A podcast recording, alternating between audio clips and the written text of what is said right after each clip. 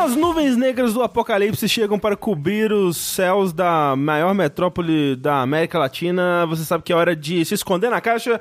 Então, muito obrigado e tchau, até a próxima. Até 2030, gente, boa sorte. Adeus! Eu sou o André Campos. Eu sou o Eduardo Sushi. Eu sou Rafael Apocalipse. E não teve frase dessa vez. Isso, porque a frase ela foi tampada pelas nuvens do apocalipse também, Isso. junto com tudo. Já pensou a pessoa tá escolhendo esse episódio pela primeira vez, ela acha que o meu nick é Rafael Apocalipse mesmo? é Rafael Quina, é Quina. Você tem que mudar agora no Twitter, Rafael Apocalipse. Esse é o nome de um participante do Mundo Freak. Não sei, me parece. Parece alguém que participaria do Mundo Freak. Sejam bem-vindos a mais um episódio do Fora da Caixa, esse podcast aqui no Jogabilidade, onde a gente fala de tudo que não são joguinhos, mas se a gente quisesse também a gente falaria, porque, né, quem, quem vem pedir a gente? A gente já falou de jogo no Fora da Caixa. Ah, com certeza, em algum momento. Assim, É. de tabuleiro, a gente falou de jogo de tabuleiro É já. verdade. Eu queria ter falado mais, porque eu lembro que foi uma cobrança na época, porque no final de 2017, que a gente mudou no começo de 2018, Uhum. eu achava que eu tinha dinheiro. Então eu comprei uma penca de board game. Aí a gente mudou e descobri que eu não tinha dinheiro mais. Aí eu, sem sacanagem, eu nunca mais comprei board game. Porque eu pensei, preciso comprar coisas de casa. Aí meu dinheiro começou a ir pra isso. E a gente tem, a gente, a gente barra você, tem uns, uns board game que tá fechado, que é esses que só dá pra jogar uma vez até É, hoje. sim, Que a cara. gente, a gente ia gravar pro sobremesa. Isso. Sobremesa. E tá lá fechado até hoje, uns quatro board games fechados até hoje. É. A gente só precisa de uma câmera melhor pra filmar, Isso. porque, né... Ah, é foda, uma câmera melhor é muito caro. É muito caro. É né? muito caro câmera, Não gente. tem dinheiro pra isso. Quem não tem dinheiro pra board game, quem dirá pra isso? Mas a gente tem dinheiro pra sentar aqui e falar de coisas que não são videogames. Por que, que a gente tem dinheiro pra sentar aqui e falar de coisas nos videogames? Porque pessoas como você que estão ouvindo esse podcast vão mês após mês nas nossas campanhas do Patreon, do Padrim, do PicPay, contribuem com valores a partir de um real por mês. Acho que um real por mês, é, mesmo nessa crise, talvez não faça muita diferença pra você. Eu espero que não. No caso de não fazer, considere É. contribuir. Com 15 reais. Isso.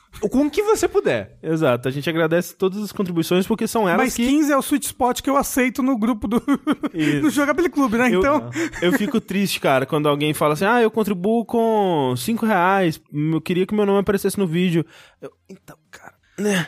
É Mas, tipo, é, que seria injusto, né, com as pessoas que estão com É, essa tem que- contribuição. É foda. Considere contribuir, então, porque são essas contribuições que permitem que a gente continue fazendo o que a gente faz aqui. Lembrando, né, bom, é bom lembrar que, assim, de vez em quando a gente tem um anunciante ou outro, mas, de modo geral, o jogabilidade ele é inteiramente sustentado por vocês, né? É- é- isso é algo raro, Único. um- é bem único, na verdade, mesmo no Brasil. Principalmente na atual situação econômica que a gente se encontra, eu é fico verdade. muito feliz que a gente ainda consiga continuar trabalhando Sim. assim. E, tipo, não é- a gente não é uma grande empresa nem nada, mas assim, Eu sou. a gente tá sustentando duas pessoas e semi-sustentando uma terceira, né? Então, Em, assim, em busca de sustentar também. em busca de eventualmente sustentar todo mundo. Eu sou gordo, é difícil sustentar. Sai numa tangente aqui. Hoje o Rafa chegou mais cedo e enquanto o André dormia, eu e o Rafa a gente ficou conversando e eu tinha acabado de acordar, então fui almoçar. E eu falei, ah, vou almoçar aqui, Rafa, assistindo um vídeo que eu costumo assistir. Coloquei um Absurdo. vídeo de comida. E o Rafa, primeiro, já ficou em choque que eu fui almoçar assistindo um vídeo de comida. Pra ele, isso é. O que, que você tá fazendo com sua vida? É muito errado, porque, tipo, o sushi tava comendo arroz com salsicha e vendo um vídeo de coisa gourmet, gostosa, sabe? Tipo, não. Não, Quem é- faz isso? E isso pra mim é ok, porque é o vídeo, você tá vendo a companhia lá, você tá. é, Eu, eu acho ok. O estranho pra mim é a Clarice, que ela, com fome, assiste vídeo de comida e se sente um pouco mais satisfeita. É, não, mim, que não. isso? É, consome as energias da comida. É, então, ela, é um ela- novo veganismo. ela se alimenta do vídeo, assim, eu não entendo muito bem como funciona isso. Mas aí o vídeo era de sobremesa, que é aquele vídeo do Bon Appetit que a pessoa pega algo, algo Sei. industrializado e tenta É fazer o gourmet. do Pop Tart? Isso. Não, o que a gente viu foi o do POC. Sim, a gente viu do POC, Ah, mas tá. tem esse do Pop Ok, Tart. ok, ok, ok. E o Rafa, como era sobremesa, o Rafa ficou, tipo, alucinado, tipo, gente, como é que a pessoa come- consegue fazer doce sem devorar o doce antes de estar pronto? Tipo, ela pegava e fazia o doce. E ela olhava pro doce ao invés de comer, entendeu? tipo, como? tipo, se, se eu for, se eu for tentar fazer qualquer coisa na cozinha, eu, vou, eu faço um, como um. Faço um, como um. Você tem É que assim, ter não já o... fazer em dobro, né? Pra Isso. ter alguma coisa no final. Aí, depois que eu comi, eu peguei chocolate, dei um pedaço pro Rafa, e o Rafa falou, eu preciso de doce. Eu dei outro pedaço pro Rafa, e ele falou, eu preciso de mais doce. Eu tô imaginando o Rafa deitado no chão gritando: Eu preciso de doce! Aí ele comprou doce No iFood. no iFood, porque ele não conseguiu. Tudo bem. Aí eu comprei um mil folhas, que é o doce mais ridículo de todos, porque ele, ele, não, ele não sobrevive, né, o Mil Folhas. Ele é o doce que foi feito por um arquiteto, Aham. sabe? Ele não tem é, é, Estrutura. estrutura, engenharia ali, ele é só, só boniteza. Sei. Você bota a colher nele e de repente desmaga. E eu não sei porque eu comecei a falar disso, mas é isso. O Rafael não consegue ver comida. Não É porque o Rafa falou comida. que ele é gordo. Então, Ah, É, não sei, mas foi é. isso mesmo. A gente é gente no Patreon, vai ser pe- É. padrinho e no PicPay. para sim, comprar mil mil, folhas. folhas. para o Rafa. É, Obrigado. Exato. Vamos lá então para o nosso podcast, que mais uma vez vai ser especial de K-pop. E né? anime. Isso. Vamos falar sobre todas as bandas de K-pop. Eu queria, assim, hoje não vai ter K-pop, gente. É, peço desculpa pra quem queria e de nada pra quem já não É. tava mais aguentando. Disponha. Disponha. Mas. É questão de tempo até o André conhecer mais grupos. Exato. Eu queria. Socorro! Falando nisso, o BTS, não falando de K-pop, mas falando, eles anunciaram um hiato. Olha aí. Porque eles falaram, finalmente o pessoal de jogabilidade reconheceu a gente. Que era a agora a nossa gente- função de vida. Agora a gente pode descansar, exatamente. Mas eu fico feliz que Mas eles, eles- possam descansar. Mas Não, é um total. hiato mesmo? Tipo, eles É, não, se eles vão odeiam ficar- agora? Não, eles vão ficar alguns meses pra descansar, porque eles estão desde 2013 sem direto, assim. Caramba, nossa, graças a Deus, né? Sim, pelo amor de Deus. Deixa as crianças ver Né? quantos anos eles têm, 14? É tipo isso. Deve ter quase 30, né? 20 e tantos. É, mas eu queria trazer um momento musical aqui, porque eu tô com uma música na minha cabeça que eu não consigo remover ela, que é uma música que vem diretamente das minhas épocas que é, o meu pai me levava pra escola de carro, eu e minha irmã. A gente estudava em outra cidade, né? Que era é, a cidade de Timóteo, que também faz parte do Vale do Aço. E no caminho, ele escutava a rádio Itatiaia, que é uma rádio dessas bem antiga, assim, pro, pros velhos, né? E aí tocava notícia, né? E K-pop. Não, é das notícias de esporte, umas bandas de K-pop, umas músicas regional, assim, meio da roça, né? E tinha um, um artista muito popular nessa época, que era o Caquinho Big Dog, que ele... Caquinho Big Dog? É, que ele era um cantor descolado, assim, que ele cantava músicas de humor. E ele tinha o Rap da Roça, que era um clássico. É tipo um Skylab, assim. É, é, é que o rap da roça, ele dizia assim, o- é, esse rap foi feito em riba de uma carroça, não fala nada de nada, é um rap da roça. Maravilhoso. Mas eu- a música que tá na minha cabeça é a música Modeuso, que eu queria compartilhar pra você, porque é uma música, é uma música de fim de relacionamento, onde o, o, o, o eu lírico, ele está triste com a sua amada que o deixou, provavelmente para ficar com outros homens, né? Então ele tá muito triste e ele deseja altas punições e violências em cima de sua, de sua outrora amada. E Não ele parece diz- bom. Não parece bom hoje em dia, não, não, não caria muito bem. Mas ele, ele diz o seguinte: Ai, Modeuso, manda logo aí de riba um caminhão de ripa na cacunda dela. Tomara que ela pegue tifo pela vida sifo e que quebre a espinhela. Manda logo esse castigo. Ela brigou comigo e não mais me quer eu. Tomara que a negócio é dela encha de pereba pra não dar portos homem o que antes era meu. Só meu. Não façam isso. Não façam isso. Não mande um caminhão de ripa na cacunda dela. É, e desejar as E- feridas e as coisas. Não desejo mal pros outros. E durante um, a- a- no pré-refrão ele manda a frase que talvez seja a melhor frase do cancionário popular brasileiro, que é Trucida Jesusinho. é só isso mesmo, obrigado. É, se fosse um vértice, esse seria o título. Trucida Jesusinho. Eu fico muito triste que o Fora da Caixa não tem vértice. Quer dizer, Não tem vértice, é. não também. tem nome. Eu fico feliz, porque é uma desgraça bolar nome. Eu não, também. mas é porque depois é tão mais fácil de achar as coisas pelo nome. Não sei, dá, dá mais personalidade pro podcast. Não dá, né? Pô, É, não, você mas lembra é- do, do, do Três Conchadas de Galinha? Aquele nome, aquele podcast foi lindo, né? Tá. Eu gosto. Hoje eu vou ensinar uma brincadeira com palitos de fósforo. Você tem que pegar um palito de fósforo e raspar essa camada preta que tá aqui na ponta num buraco feito num cepo de madeira. Mas tem que ser um cepo bem duro para dar mais impacto. Gente, eu fui viajar pra Curitiba esse final de semana passado. Fui viajar pro aniversário do amigo meu. Mas você foi pra Curitiba ou você foi pra casa do Gugu Gaiteiro? O Gugu Gaiteiro tem sotaque do Paraná, não é? De onde que é o Gugu Gaiteiro? Eu Vamos não descobrir. sei, da gaita, né? É. Acho que ele é do Rio Grande do Sul. É tudo igual. É, sim. Mas sim, é parecido o sotaque. É que A diferença é que no Paraná, no Paraná eles falam piá e no Rio Grande do Sul eles falam guri. É só isso que muda diferente. Só. Mas o sotaque é, é um pouco parecido, um pouco cantado. É, o que não vai mudar é o quanto de todas essas pessoas vão ficar ofendidas com você. Ah, é claro que não, porque lá eles falam que leite quente dá dor no dente, gente. É isso que o moço fala? É isso mesmo, Rafa. Assim, a gente tem que a- acusar o Rafa porque ele olhou num vídeo do Olhei. YouTube Isso. antes da gravação pra saber como era o sotaque pra ele poder imitar. Eu escrevi no YouTube sotaque paranaense. Não, eu escrevi sotaque curitibano, especificamente. É. E o cara falou essa frase que ele repetiu agora. Isso. ah, zero criatividades. É. Mas Curitiba, Rafa. Então, eu fui para Curitiba para o aniversário de um amigo meu e passei cinco dias lá para aproveitar o, todo esse clima, né, que Curitiba tem a oferecer. O frio. É, aí eu falei, caramba, né? Congelou. Curitiba, frio, comprei, comprei sushi, um suado dinheirinho, três blusas para levar para Curitiba. Caralho. Fez calor todos os dias. Era mentira o tempo É, todo. Não, e aí dizem que quando a gente foi embora começou a fazer frio de novo. É, tudo- opa. É uma grande mentira dos curitibanos esse negócio de frio aí, tô achando. Caralho, eu fui procurar a cidade do Gugu Gaiteiro e descobri que ele talvez tenha leucemia. Eita! que bem que Gugu. Gaiteiro. Coisa horrível. Meu Deus! Ele era o moço que serrava o cepo de madeira? É, Não, ele É acendia. é o menino, né? É, acendia a parada no cepo de madeira. Ah. É, tinha, sei lá, 12 anos, né? Não é, É. um moço. Ah, um moço é qualquer é, pessoa do sexo masculino depois dos 9 anos de idade. Ok.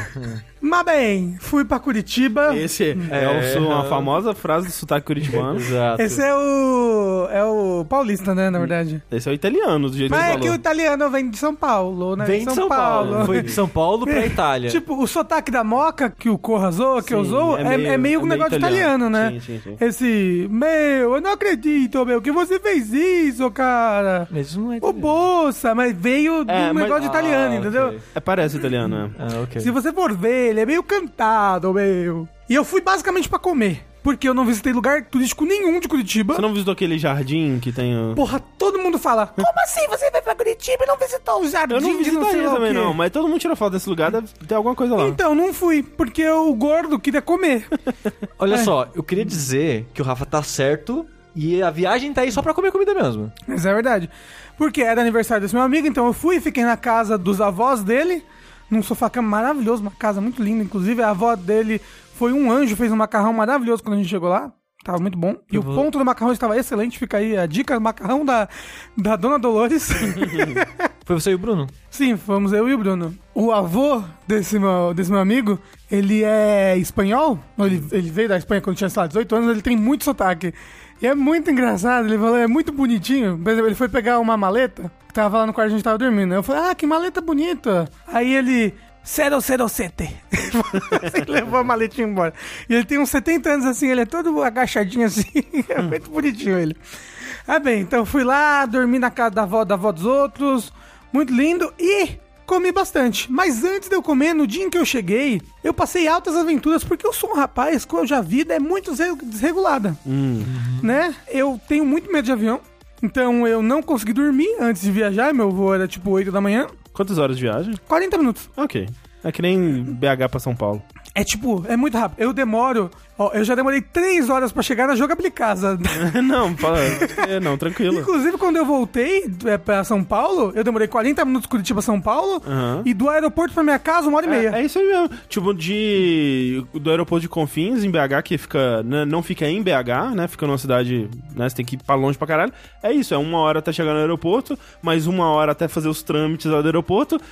Mais, sei lá, 40 minutos até o avião decolar, no ar mesmo, meia hora. E mais, sei lá, três horas até você chegar onde você quer. Eu fui e voltei de azul. E foi super bom assim o voo. Eu, obviamente, morri de medo. Esse podcast é um patrocínio de Azul. Quem dera. Porra, quem dera, né? Mas é tipo. O voo que eu fui pra Curitiba, ele saiu até adiantado. Ele não atrasou, o que é uma loucura. O que eu acho ruim também. É ruim, né? As pessoas que. É que você tá esperando um Ele horário e saiu cedo. Não, ele saiu adiantado porque todo mundo já tinha chego. Ah, ok. Entendeu? Aí ele, tipo, ah, já podemos sair. Ele saiu. Ok. Tipo, muito louco. Isso, porque normalmente, né, demora, pã. Que em rodoviária já aconteceu disso de, ah, sei lá, o ônibus é meio-dia. Chegou aos 50, cada ônibus já foi. Ah. É porra! Mas não era meio-dia? Ah, então, mas por isso que eu acho Não, que eu digo. chegou, tava todo mundo lá, aí eles já saíram já. Foi adiantado, foi muito bom. E eu descobri que só passa os mesmos três episódios de Friends, então eles têm alguma coisa gravada já. Tipo, não é um canal que tá passando ali, eu fui enganado. É azul, não é Netflix, porra. Então, porque eu vi os mesmos três episódios indo e voltando. é o episódio que uma moça lá tá grávida de um amigo. E aí descobrem que é o amigo pelo casaco que ele deixou na casa. Ok. Pra quem conhece Friends deve estar. Deve estar se rachando de rir aí. Né? Dos grandes piadas, dos grandes momentos. Não, mas deve estar sabendo quem é, são essas pessoas aí. Sim, Desculpa, eu não opa. sei quem é ninguém. A Mel saberia. Porque acho que esse é um momento icônico de Friends. Mas bem, cheguei em Curitiba, então, é, varado de sono. Tava com muito sono, tava com muito sono. Aí a gente foi. Mas a viagem foi tranquila? Teve turbulências? Teve Ah, algum momento que você achou que você ia morrer? A todo momento. No momento que tá decolando, no momento que tá no ar, no momento que tá descendo. Eu tô Ah, é achando tão que eu tô divertido. morrendo. É tão divertido. Não, nossa, não. F- Fora que eu passei tipo 20 minutos no banheiro. que eu fico muito nervoso, aí dá vontade de fazer cocô. Aham. Aí, bem, vi Friends, fui no banheiro, avião pousou, tava com muito sono. Aí a gente chegou, tipo, muito mais cedo que esse meu amigo, porque o voo dele era, tipo, meio-dia, era 8 da manhã. Então a gente, o que, que a gente vai fazer? Aí ele passou o endereço numa doceria, acho que era Al-Baba, o nome, uma doceria de doces árabes. Nós fomos lá e eu enchi o cu de doce. Assim, quase que literalmente, eu comi doce de pistache, doce de noz, doce, porque, né? Botei mel pra caralho, a diabetes foi o máximo já. Quando você come doce, você sente muito sono, né? Eu acho que o doce dá mais sono. Não. É. Não é diabetes aí, não? Talvez. Teoricamente, o açúcar ele te deixa eufórico, né? Pois Mas o açúcar, você não tem que fazer muita energia pra quebrar ele, aí você Eu, sente sono. aí eu já não sei. Mas bem, eu sei que eu comi doce, eu fiquei com muito sono. O Bruno também tava com muito sono. A gente foi andando até um shopping que era próximo. Pode ser que você não tava sem dormir. Talvez. É. É. Mas é, é um sofrimento. A privação de sono me É mata horrível. de um É jeito. eu, eu não, eu não entendo pessoas que passam, tipo, o dia sem dormir, sabe? Então, quando eu era jovem, jovem, com 20, Ah, 21 anos, eu ia pra balada e eu voltava pra casa, tipo, 6 da manhã, ia dormir, tipo, 8, 9, de boa no dia seguinte. Uou! Hoje em dia, das 6 da manhã e eu ainda não dormi, eu tô num estado de ansiedade, assim, que eu tô passando mal de ansiedade, tô enjoado, eu quero vomitar pra caramba. E é, a a minha ansiedade dispara muito quando eu tô com privação de sono. E eu estava desse jeito. Ah, Nossa, Em Curitiba, sozinho, só eu e o Bruno. eu com os meus 18 anos, eu varava dois dias sem dormir, trabalhando os dois dias ainda. Sou Caralho, então, e agora? Você consegue? Não consegue. A Não. idade chega de um jeito. É quando, tipo, eu tô com o horário cagado, igual hoje. Fui dormir, sei lá, 7 horas da manhã, acordei 3 horas da tarde. Pensou, ah, vou dar aquela viradinha pra arrumar o sono. Não consigo nem É. fudendo, nem a, fudendo. a viradinha pra arrumar o sono tá, tá se tornando cada vez menos viável. Eu conseguia tão fácil, era tão fácil antigamente. A idade. É. O, aí o que a gente fez? A gente foi pra praça de alimentação, achamos uma mesa vazia, enrola, na mesa. enrolamos as coisas no pé, assim, tipo a mochila, assim. Botei a minha blusa desnecessária, que eu fui com duas blusas no corpo, que é pra chegar em Curitiba pra Tá aguentar preparado, é. aquele sol na minha cara, assim. Botei as duas blusinhas assim numa mesa, ó, e eu, nossa, foi terrível. Eu dormi muito mal. Só aquele sono agitado, sabe? Primeiro, primeiro, um milhão de pessoas conversando na praça de alimentação. Às vezes eu acordava assim, via pessoas olhando feio pra mim, porque, tipo, ó, o gordo filho da puta. Era isso ocu- não, ocupando mesa. Eu aqui com uma bandeja do McDonald's, com três hambúrgueres Super procurando- cheio, imagino. Eu tava muito cheia a praça de alimentação. Mas por que, que vocês dormiram lá? Vocês ainda não haviam encontrado o seu amigo? Não, porque ele só ia chegar meio-dia. Ah. E eu não queria ir pra casa da, da avó dele sem ele, entendeu? que eu ia claro, ficar. Sim, sim. Tipo, pensando agora, não ia ter nenhum problema, porque a avó dele é um anjo, mas, Mas, tipo. mas é, mas é melhor. Então, eu ia ficar me sentindo, ah, já cheguei, sabe, nunca te conheço. Aí dormimos eu e o Bruno na de alimentação sobre os olhares penitentes das pessoas que passavam. É o que vocês acham, porque vocês estavam dormindo. É que o Mas não, às vezes eu, eu dava uma acordadinha e eu tenho certeza que vi muitas pessoas me olhando feio. Ah, sim, mas com razão, né? Quem, ninguém gosta de alguém que fica alugando a mesa do. Especialmente curitibano. Curitibano É. não gosta disso. É. Se souber que vocês são paulis- paulistanos ainda, pô, A gente É, tinha apanhado. Tinha apanhado de cacetinho. Não, não, não fala outro cacetinho lugar, em Curitiba, né? lugar. Porra. Mas, então fomos depois pra casa. E de noite, e aí vem acho que a maior experiência que eu tenho pra contar aqui, porque a gente chegou lá de tarde e dormiu a tarde toda, né? Aí você pensa, pô, que feio, mas aí meu amigo também dormiu a tarde toda, então. tá certo. Então a gente. Então tá tudo certo, estamos em casa. De noite, eu fui com ele, porque ele convidou, né? Porque é da religião dele, eu fui com ele num terreiro de Umbanda. Eita! Então eu vou contar pra vocês a minha experiência que eu fui no terreiro de Umbanda. Mesmo tendo dormido a tarde toda, eu tava com muito sono, então isso explica assim, por exemplo. Na Umbanda, que é diferente do Candomblé, eles usam uma roupa branca com uma faixa colorida. E quando eu tava começando ali o- a gira, eu inconscientemente ficava procurando quem tinha a faixa preta. Porque eu achei que quem tem a faixa preta é o maior de É todos, claro, né? faz sentido, sim. Porque é karatê. Exato. Aí eu perguntei e não é isso. Eu só tava com muito sono Quem diria? eu estava assumindo coisas pelo sono, mas é assim: as pessoas usam branco para deixar energias fluírem melhor por elas. Por exemplo, eu percebi quando eu tava lá que eu só tinha levado camisa preta. E não era pra ir de preto. Ah, Entendeu? sou eu no Réveillon. Então, porra, é foda. Aí eu, aí eu trouxe uma azul, que era, era meio pijama, mas eu fui com ela. Então, eles usam o branco e usam uma faixa que representa o orixá que guarda essa pessoa, que rege essa pessoa. Então, tipo, na porta da entrada do lugar tem, tipo, vários altarezinhos, cada um pra um orixá diferente. E à esquerda da entrada tem um altarzinho pras entidades de esquerda, que são Lula? Não, são os Exus e as Pombagiras. Que eles são meio que, pelo que eu entendi, né? Porque eu tava sentado perto da, da minha amiga, que é a namorada desse meu amigo, e ela foi me explicando algumas coisas enquanto tava rolando, né? Todo a gira. E essas entidades, no- na crença deles, são entidades que elas estão mais próximas do mundano, tipo, mais próximas da, da carne, Das por pessoas. assim né? dizer. Não, tipo, do- da- das coisas do mundo. E aí, por isso, elas são entidades separadas. Elas não são entidades divinas como as outras entidades, entendeu? E elas são entidades que as pessoas fazem pedidos para coisas mais mundanas também. Teve um momento lá durante o evento em que um do- das músicas que eh, foram cantadas lá, que são os pontos, eh, foi todo mundo virado de costas, todo mundo virado pra porta, porque o altar pra, era uma música pra essas entidades e o altar pra elas fica lá fora. Porque lá dentro do lugar, onde ficam umas cadeirinhas, e aí tem uma corda e um tablado. Que é um tablado que ele meio que representa. É um, tipo um solo sagrado. E aí também tem um altar lá atrás, onde tem a figura de Jesus, porque Jesus é Oxalá. E É isso... é, o Brasil é uma mistureba, né? Então, justamente, no começo do. do. Vou falar culto, porque eu, né, é foda. Você não sabe uma palavra Eu não sei ideal. a palavra certa, mas no começo do culto tem uma música que eles cantam sobre esse sincretismo religioso. Eu tô procurando aqui enquanto o Rafa tá falando, e a Umbanda, ela é uma religião criada no Brasil, que é uma mistura de candomblé, catolicismo e espiritismo. Olha aí. Isso, porque, até porque qu- quando os escravos vieram pra cá, eles não tinham a permissão para louvar as entidades deles, sabe? Então houve esse sincretismo com a religião cristã para que eles pudessem continuar. Então, Oxalá é Jesus Cristo. Olha aí.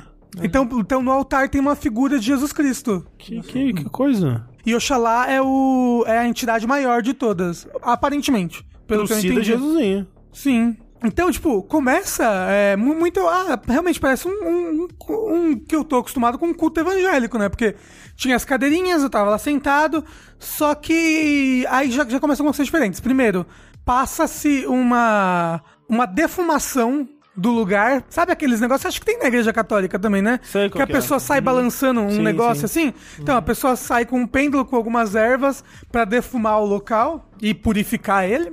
E aí entram os médiums. Então, e nesse tablado aí, as pessoas normais, o que é menos, tipo, é 10% de civis. Não, minto, vai, uns 20% de civis e 80% de pessoas que ficam no tablado do lado dos médiums. Você só entra descalço e eles, eles entram ali primeiro e depois só no momento em que você que tá ali nas cadeirinhas você entra lá. Inclusive você tem que entrar olhando pra frente e quando você sai, você sai de costas olhando pra frente também. Rafa, você tava em dúvida sobre o nome, É, e você... Como você define o evento que você foi? foi a gira. Eu É, fui foi- na gira. Ah, tá. Então, é nome, fala isso mesmo. Foi, é uma gira. É uma gira? É. porque eu tava vendo aqui, tem tipo gira, bater cabeça, defumação, passe, tem Ah, então- vários eventos. Mas então, tudo isso que eu fui teve todos os eventos. Ah. Teve o bate-cabeça, teve o, o passe. Inclusive, eu fui. é, porque o passe é a parte que você entra ali É. também pra receber uma bênção das pessoas que estão com a entidade incorporada. Né? Então, é esse momento eu entrei, que foi o passe e É. tudo mais. Então, teve todas essas coisas aí. Bate-cabeça é o nome que o Batman dá pra máscara dele? Eu, não, eu, pra mim, bate-cabeça é coisa de death metal, né? Também. É. Mas então, é bem interessante, eu achei bem diferente. Eu adoro religiões, eu achei muito legal ver tudo isso. E, tipo, então te- teve esse momento em que teve a defumação, a entrada dos médios, aí a, a mãe de santo, ela chama alguém, qualquer ali dos médios, fala, ah, vem dar um recado aqui pra gente. Aí ela vai lá e fa- fala alguma coisinha, tipo, porra, gente, vamos ser legal, né, com todo mundo aí, pãs. Quem, quem, quem imaginaria? Quem poderia imaginar? É, eu só queria fazer uma nota aqui rapidinho nisso, que eu assisti Good Omens, por causa da indicação do Rafa no outro Fora da Eu Caixa. também assisti o Idiomas. Ah, obrigado. E eu gosto das várias alfinetadas que o Good Omens tem a algumas religiões. Aí tem uma parte lá que é sobre os dois pela passagem dos tempos, acho que é o terceiro episódio. Sim, que é tipo metade do episódio é isso. É, né? e eu acho maravilhoso. É muito bom. E tem uma parte que eles estão na crucificação de Jesus. Aí eles estão lá, tipo, mas por que estão crucificando ele mesmo? Ele parecia um cara tão de boa. Aí ele falou para as pessoas serem gentis uma com a outra. Ah, tá, beleza. É, aí não dá, Aí, tipo, porra. é, aí não, é, é, Ele porra. fala isso. Ah, então tá, tá, então tudo bem, realmente. Tá justificado. Aí, tá, aí a pessoa fala, ah, pô, gente, vamos, né, olhar mais pras pessoas. Aí volta, aí começam os pontos. E é, é bem legal e interessante que os pontos são várias músicas. Por exemplo, tem o ponto que eu falei que fala do sincretismo religioso, tem o ponto pra Oxalá. E aí, nesses pontos, que os médios os médiums começam a, a encarnar as energias dos orixás. Na Umbanda, ao contrário do Candomblé, não se encarnam os orixás. Que os orixás são essas entidades maiores, é, os orixás eles só encarnam a energia deles e agem fazendo os rituais lá.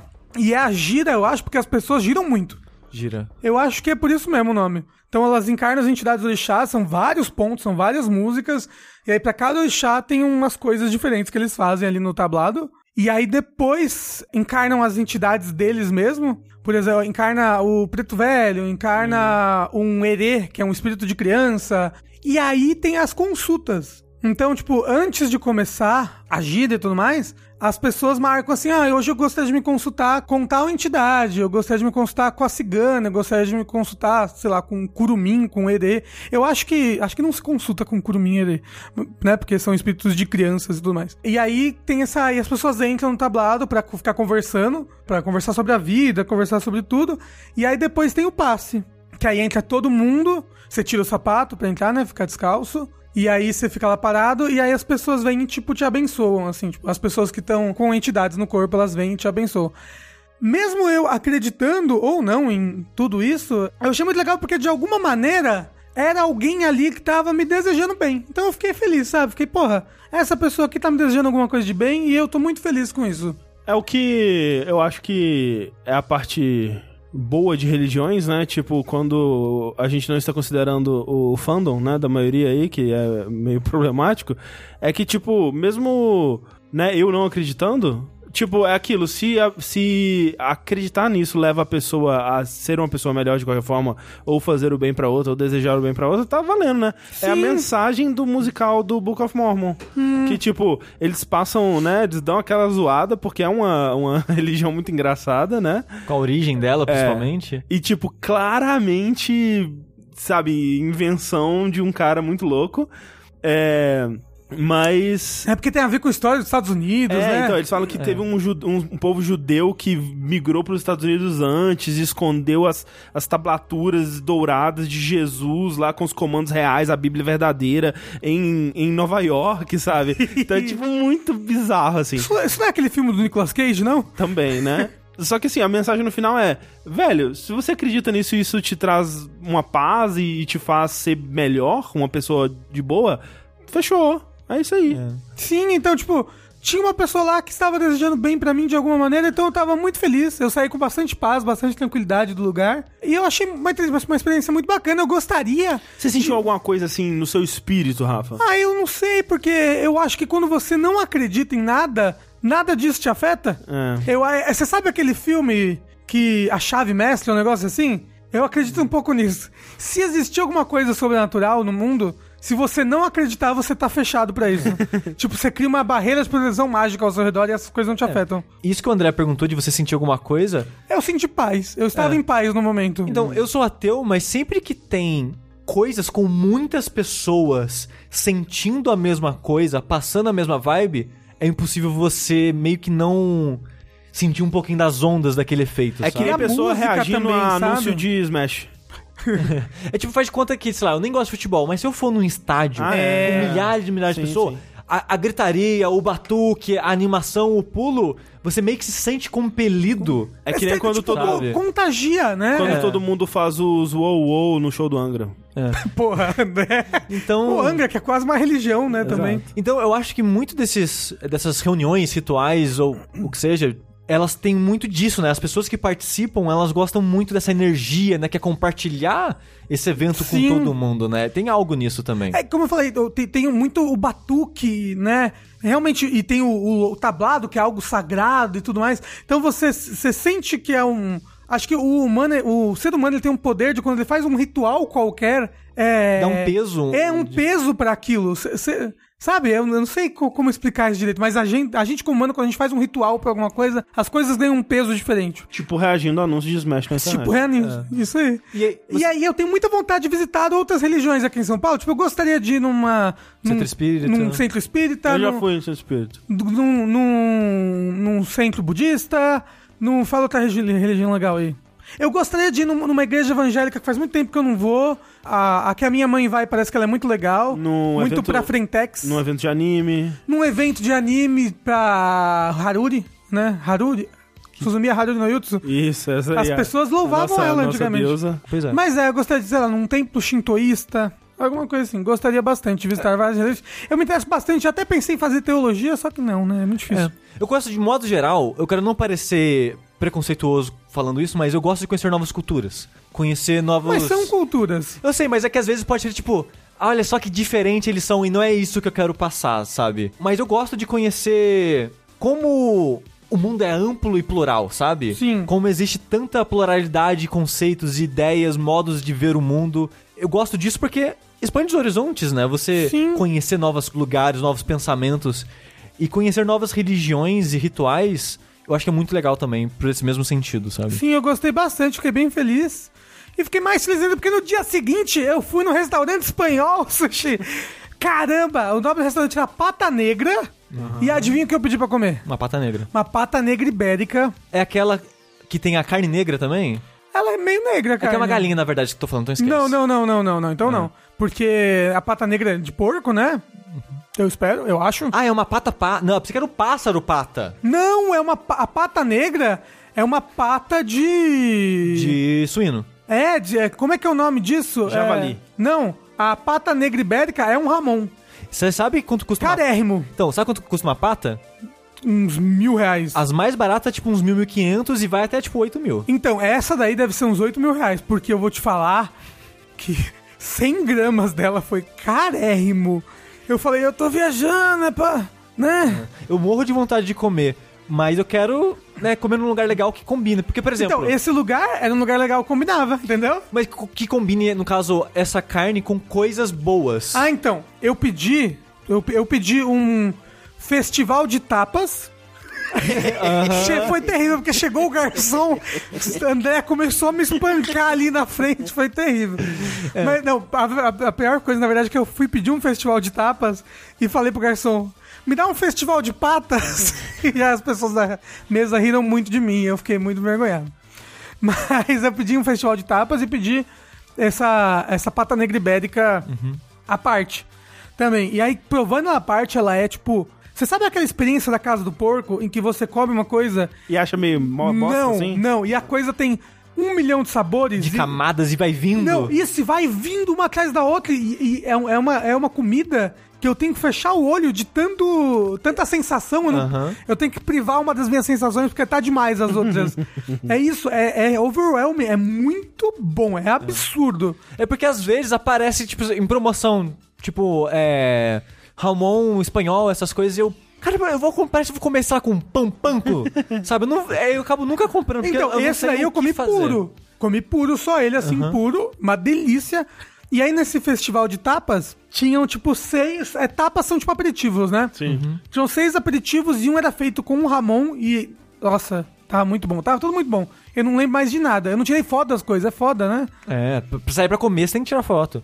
Mas, Rafa, Sim, pra lembrar depois, pelo menos, né? mas isso que a gente tá falando de conhecer novas culturas e religiões e você emendou na comida. Comer. Rafa, comida é algo totalmente inerente e que representa muito bem a cultura de um lugar. Sim, sim. Então, você falou que meio que brincando, mas, cara, você conhecer uma cultura através da comida é algo real, sabe? Então, viajar pra mim é comer. Viajar é comer. Se tivesse um nome, pode ser. isso. é. Porra. Mas aí depois eu pro- provei pela primeira vez na minha vida paella. Ou paella, não sei como é que fala. Provei É. a paella marinara, Eu- que é só com frutos do mar. Paella Mag Madoka Mágica? De noite eu comi um empadão, muito bom. E no dia seguinte foi o- um dos eventos principais, assim, porque eu fui pra Curitiba, eu fui pro aniversário do meu amigo, mas eu já tava querendo ir porque eu tava com muita vontade de uma churrascaria, né? E a última vez que eu tinha ido numa churrascaria foi quando o Drew veio aqui pra São Paulo. Não foi E uma a- boa e- experiência. E foi uma experiência péssima, porque foi uma churrascaria muito cara. E foi meia boca. E foi meia meia boca. boca. Eu fui numa churrascaria, então, lá, que é a Jardins Grill. E. Esse podcast é um oferecimento Jardins Grill. Por favor. É, mas eu gosto de falar o nome das coisas que eu vou, né? Já que Não, em eu fui, restaurante, né? restaurante a gente fala. É, né? E aí a pessoa que ela tá lá em Curitiba, ela pode ir se ela quiser. Ah, sim. É um pouco carinha, né? Fica aí. É bem cheio, tava bem cheio no dia. Mas é top. Nossa, top pra. Nossa, pra arregaçar. Que churrascaria boa. Primeiro, o buffet. Toda churrascaria tem um buffet. Dá pra viver naquele buffet. Assim, por uns cinco dias, só daquela comida do buffet. Tem muita coisa. Tem sushi. Tem sushi, porque hoje em dia tem que ter sushi em buffet de Claro, churrascaria. claro. Tinha três tipos de risoto. Tinha Ramon. Tinha, buffet. No buffet. Tinha, tinha muita coisa. Nossa, tinha muita coisa no buffet. E aí, depois, né, que você vai pra mesa com mais do que você deveria ter pego no buffet, mas você não se aguenta, porque você é obeso. Você. Aí começa a fazer as carnes. Aí vinha carne, aí vinha carne, vinha carne. Aí, ó, as, as top carnes, Rogerinho. Um bife argentino. Eu não sei por que, que ele tem esse nome, nem qual é o corte dele, mas o nome era bife É, argentino. de, um, de um argentino, Isso. ali. É, o Turistas. Turistas 2. Aí, muito macio, muito gostoso. Tinha uma picanha Jardins, que era uma picanha, um corte deles lá. Bom pra arregaçar e o ponto lá da casa também, muito bom. E tinha uma outra coisa que era feita na mostarda. Eu acho que era maminha na mostarda, eu não sei. Mas estava muito bom. Mas a melhor carne de todas era o queijo. Queijo coalho. Que era queijo coalho com melado. Então, tinha uma bolinha de queijo coalho assim frito, aí você pegava o melado e botava em cima. mesmo? Sim. Nossa, que delícia. Isso daí Nossa, parece bom mesmo. Nossa, tava muito gostoso. Eu saí de lá rolando, catamari. Eu tô com fome, viu? É, Um isso queijinho coalho. Hum. tava uma delícia. E aí de a gente foi no Outback. Caralho. E aí foi Porque- o melhor de todos. Porque era aniversário desse meu amigo esse dia em específico. Aí a gente foi com os amigos dele no Outback. Cantaram música. Cantaram música, obviamente os garçons chegaram gritando assim: parabéns, parabéns, parabéns. Fiquei um pouco assustado. Parabéns, parabéns. Eu não sei qual é o sotaque. É o sotaque curitibano pra parabéns? Legal que foi o parabéns português do, Evangelho. Sim, cara. parabéns, Xige, parabéns. Aí a gente jogou Cards Against Humanity, foi bem legal. É, me diverti muito. E no dia seguinte a gente foi num restaurante japonês que eu esqueci o nome, mas foi muito legal também. Assim, esses foram os, os eventos culinários. Depois, no outro dia, a gente foi pra um outro lugar que eu esqueci o nome também. Antes de ir para o aeroporto, quase chegamos atrasado no voo por causa disso. Mas que foi muito gostoso, mas eu esqueci o nome. Ah, era Pobre Juan, o nome do lugar que a gente foi. Que não tem nada de pobre, porque foi muito caro a conta. É. Mas foi tipo o Ricardo do Nautilus, né? Que ele perdeu o voo porque tava no banheiro vendo meme. É, mas eu tava comendo, ó. É. Você vê. Assim, ó, a causa mais justa, eu diria. Não, mas ó, você vê que isso mostra muito sobre a personalidade da pessoa. Uma pessoa perde o voo porque tava vendo meme e a outra porque tava comendo. Quem é o gordo? Mas eu diria que o Rafa também perderia voo por ver meme. Também. E comendo ao mesmo tempo, provavelmente. Sim. Comendo memes. É, voltei com muito medo também. E, como eu falei, cheguei em São Paulo e peguei mais trânsito do que o tempo de voo. É mais normal, né? Acontece. Mas foi muito divertido, eu adorei Curitiba, adorei as pessoas que eu conheci lá. Já entrei, entrei em dois grupos de Telegram enquanto eu tava lá. Caralho. Um grupo chama Esquerda Piroqueira. Gosto. é um excelente nome de grupo. Eu tô muito feliz. E eu gosto que a gente, é o Telegram também, pelo menos. É Telegram, é Telegram. É, não é grupo de zap. É, Então, menos mal, eu acho. Curitiba tá à frente do seu tempo aí. À frente Exceto do seu... certas pessoas.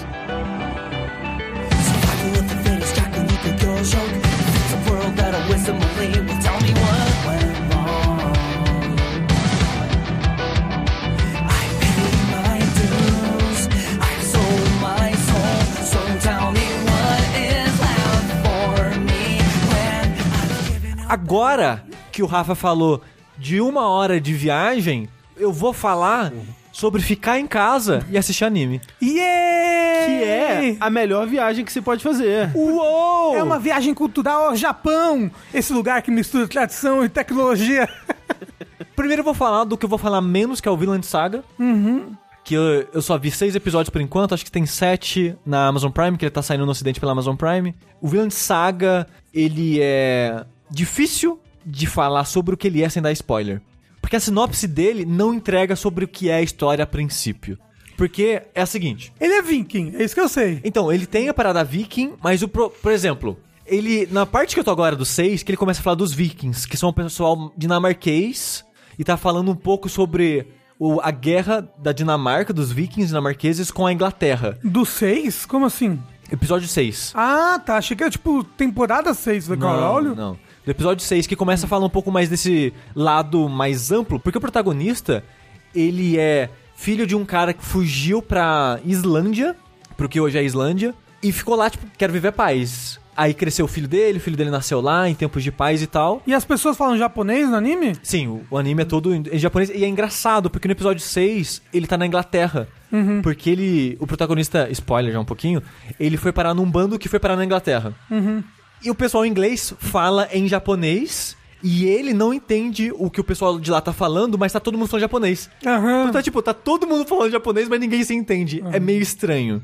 Mas sim, todo mundo fala japonês. Mas essa parada de Vinland Saga é porque tem essa história. Essa história não, né? Foi um fato histórico que vikings foram pra América do Norte, que hoje em dia a gente conhece como Estados Unidos, antes de Américo Vespúcio ir pra lá. Sim, sim. Só que eles não colonizaram, né? Eles foram, fizeram um bate-volta lá. É, tipo Santos, comeram um frango na praia e voltaram. E a história começa mais ou menos com isso, com um cara, que eu já esqueci o nome, que eu acho que é uma figura histórica, falando que ele foi pra lá, voltou e quer ir de novo com mais gente. E essa região, os Estados Unidos, né, eles chamam de Vinland. Então, Vinland Saga é porque é essa viagem, essa jornada até os Estados Unidos. Não vai dar certo isso, né? Pelo visto, historicamente, eu não lembro dos É. vikings terem colonizado. Não, não, eu não, eu não sei exatamente o que aconteceu, não sei nem se voltaram eventualmente, não sei os detalhes. Mas sabe se ele é 100% baseado em fatos reais ou ele tem um Não, fictício? ele aí? tem, eu imagino, pelos personagens, por alguns acontecimentos, eu acho que ele vai ter um que fictício. Vai ser uma parada meio Cornwell, sabe? De, Dessa ficção histórica. Hum. Sim, De sim. pegar acontecimentos e personagens históricos e colocar aquela ficçãozinha em cima. Mas sem magia, sem poder, pelo menos até agora. Ah, Não gosto. É... Cadê um Shidori, por exemplo? Aí, a sinopse que eu ouvi era basicamente essa. É esse período histórico. Eu falei, pô, parece interessante. Muito bonito tecnicamente. As animações estão muito boas. Visualmente tá muito bom. E é engraçado que ele tem um, um, traço meio ocidental. Então ele é um anime com um traço levemente oci- ocidental. Tipo o Avatar. É um desenho ocidental com um traço de anime. Tipo Monster, Naoki Urasawa. Eu não assisti Monster. É, as paradas do Naoki Urasawa tem um traço meio... pouco anime. É, mas eu tenho uma referência ainda melhor. Ele é do mesmo estúdio do Shingeki no Kyojin. Hum. Então ele tem essa mistura de anime com ocidental, tipo Shingeki. As, as cores lembram um pouco Shingeki no Kyojin. É... E todo mundo tem a mesma cara, que nem Shingeki no Kyojin? Eu acho que tem uma variedade maior porque tá seguindo, né, o design do mangá. Sim. Que é um mangá que tá sendo elogiadíssimo. Já faz um bom tempo que eu vi as pessoas elogiando o mangá. Que algumas pessoas estão falando que é o novo Berserk. Nossa! Porque o Berserk, apesar dele ter os demônios e tal, ele é meio que darks e pé no chão no sentido de. Ele é como- cru. É como ele lida os acontecimentos. E uma coisa que. Eu não li, né, o Berserk, eu só assisti os filmes da, do Golden Age. E uma coisa que eu gosto é o peso das lutas. Tipo, o Guts, sei lá, é um cara fortaço, um cara, tipo, gigante. Ele tá lutando com alguém que é uma estatura normal, com uma espada normal. Quando ele bate na espada da pessoa, a espada da pessoa vibra, sabe? Tipo, caralho, que porrada foi essa? Não, o impacto foi muito pra conseguir é, ter reflexo e reagir melhor, sabe? E o Vinland Saga tem um pouco disso, sabe? Tipo, o cara é tão bruto, ele é tão forte e bom no que ele tá fazendo. Você, você vê, tipo, mostra, né, a espada da pessoa tremendo, a pessoa ficando, tipo, caralho, o que eu faço? Então ele tem essa proeza, digamos assim, na- nas lutas, que é mais real, digamos. E as situações, né? Tipo, a pessoa tomou um corte, é um corte, a pessoa vai se fuder porque ela tomou um corte e, e esse tipo de situação, assim, pelo menos onde eu, aonde eu tô, né? É isso que falta em One Piece. Que isso, até parece. Assim, eu, Mas sim, eu, o One eu Piece realmente fal- acho isso. O One Piece fal- Não, não isso. Não, Não, esse realismo todo, mas o One Piece falta um pouco de Um consequência. pouco de consequência, exatamente. Mas é foda falar de Vinland Saga porque a premissa é essa. Mas a história, ela tá indo por um caminho que consigo ver 50 episódios sem citar novamente a viagem pra Vinland. Porque coisas aconteceram, Ah, peraí, então. Não são só sete episódios, ele tá lançando ainda. está lançando Ah, ainda, ok, tá lançando ok. ainda. Por isso que eu só vou falar. Eu ia falar brevemente, mas eu não consigo, né? Eu falo pra caralho. Mas eu só vi seis episódios, e nesses seis episódios, o foco da história já mudou umas duas vezes. Então, eu. O anime ainda, ele não. Tipo, falou, ó, é isso. É isso aqui que vai ser esse pedaço da história. Ele ainda não conseguiu parar pra focar, porque ele ainda tá, tá construindo o que vai ser esse momento da história, né? O que ele quer contar com isso. Porque tem esse protagonista que é um criança de, sei lá, 10 anos, ele é tipo um bem criança. Criança, que chama. E como ele cresceu em tempo de paz, a vila dele só ouve as histórias dos vikings e das invasões e das guerras e da honra e morrer em batalha e as valquírias. E eles querem isso pra vida dele. Só que o pai do menino, ele viveu a vida de guerra. E, e no primeiro, acho que no primeiro episódio ainda, ele tá lá em paz, começa o episódio com ele numa luta e ele fala, cansei. E foge. E tipo, ele finge que morre e foge. Porque ele não O pai quer- do menino. O pai do menino. Só que você não sabe o quão foda ele é. E ao longo do primeiro episódio, acho que no primeiro episódio mesmo, chega um cara do passado dele e falou: o nosso rei aqui que se abandonou, seu merda. Ele tá se preparando pra uma guerra e ele quer que você volte. Que a gente ignorou aqui a sua fuga, mas agora que a gente vai pra guerra, a, a- a gente quer que você volte. E coisas acontecem depois disso, né? Mas a visão que você tem depois disso é que o pai. É, é clichê de anime também, né? Sempre tem um cara que é mega forte, poderoso, é quase um deus. É tipo o mestre do Kenshin no Samurai X. Sim. Ele é tão forte que ele não luta. Ele não pode lutar. É. Ah, mas isso é o estereótipo do velho sábio lá, né? Do mestre Yoda, esse tipo de. Exato. E o pai dele é tipo isso. O- Pai Mei. Pra esse momento da história, ele é Deus. Uhum. Sabe? Ele, ele é o herói, é o lutador lendário. Que ninguém nunca derrotou ele e ele é imbatível, sabe? E qual a técnica ninja dele, secreta? Ele é forte pra caralho, é só isso. Ele, o, o apelido dele é Troll. É o Troll de tal região. ele bota o pé na frente dos outros. Aposta merda na internet. É, você abre o link que ele manda, de repente, Rick and Roll, que ano é esse? E ele não quer levar esse pessoal pra guerra porque esse cara, esse pessoal, ele só, só fala que a guerra é legal porque não tava lá. E é muito sobre isso o anime, sabe? E eu não posso falar muito mais sobre isso. justo, justo, por favor. Porque, tipo, no segundo episódio já acontece coisas que meio que muda esse foco. Aí no terceiro muda um pouquinho e vai mudando, sabe? Agora eu sinto que tá um pouquinho mais de um, de um norte, assim, pra onde que a história tá indo. Norte. É, já deu meio que um- uma passagem de tempo, o personagem já tá alguns anos mais velho. Não sei se é um ou dois, mas tipo, ele já tá um pouquinho mais velho. E pela abertura, a abertura já mostra ele bem mais velho. Então eu sinto que daqui um, dois episódios já vai ter mais uma passagem de tempo que ele já vai ficar mais jovenzinho. Jovencito. Mais velho, no caso. Ele vai ficar mais jovenzinho. Mais jovem adolescente. Ah, mais jovem, que agora ele é muito Porque- jovem. Porque quando você, fala, quando você fala que ele vai ficar mais jovem, é porque o Benjamin Button? né? É, não, porque ele é muito criança. Então, mas uma criança que fica mais jovem, ela ainda tá deixando, né? Mas quando você pensa, ele é um jovem, ele é um adolescente. É nesse sentido. Por enquanto eu tô achando legal. É aquela parada, tipo, acontece algumas coisas, mas ainda tá meio parado, porque ainda tá construindo, né, a situação. Mas eu tô achando bem legal. Uma das coisas que eu tô achando legal é porque a produção dele é muito boa. Aham. Sabe qual estúdio que faz? Eu esqueci o nome agora, mas é o estúdio Shingeki no Kyojin. Ah, ok. É, o André pode pesquisar enquanto continuo falando, porque eu tava comentando com o Rafa, eu fui assistir ele e o próximo anime que eu vou falar, que é o Demon Slayer, porque eu assisti 100 episódios de One Piece sem parar, sem assistir outra coisa, e eu queria algo bem produzido na minha vida. Eu Algo algo que bonito. fosse bonito. é, tia, exata, mas é sem Não, e, aí, é isso. e aí, quando eu critico a Toei, vem umas pessoas no comentário falar: Ai, mas a Toei faz animes lindos como esse anime aqui. De É, 50 anos atrás. é, E tipo, One Piece, a saga que eu tô é final dos anos 90, começo de 2000, que dizem que piora, Piora. Não, então, piora. melhora e depois piora. é triste, sabe? E depois melhora de novo, e depois piora mais pra caralho. E aí dizem que agora melhorou de novo. É que o assim, One Piece Parece tem que piorou, né? É, o One Piece tem uns bom, altos e baixos terríveis em animação. Tava ruim, tava bom, agora parece que piorou. Que, tipo, eu gosto de modo geral do traço, né, do design dos personagens, eu gosto de modo geral da história, mas a animação e acompanhar é sofrível. É, é estático, é muito bizarro. É, é, assim, desculpa fãs de One Piece aí, mas, cara, Não, é mas o- difícil. mas o fã de One Piece, ele sabe Ele disso. sabe, É. eu espero que ele saiba. Só se tiver em negação pra achar que o anime é bonito, pelo amor de Deus. É... Ele tem momentos bonitos, mas são raros ali. Witch Studio que fez o Vinland Saga. Qual? Witch. Qual? Witch de W-I-T. Então eu fui especificamente quais animes que estão sendo elogiados e são bonitos. Eu queria ver isso. Agora, atuais. É. Aí o outro que eu fui ver é o Demon Slayer. Esse eu tô vendo também. Eba. Assim, Kimetsu no Ya- Yaiba. É essa Isso, coisa aí. isso. É porque eu confesso que já fui com preguiça de tanto que a Thalissa me mostrou cosplay, cosplay dele.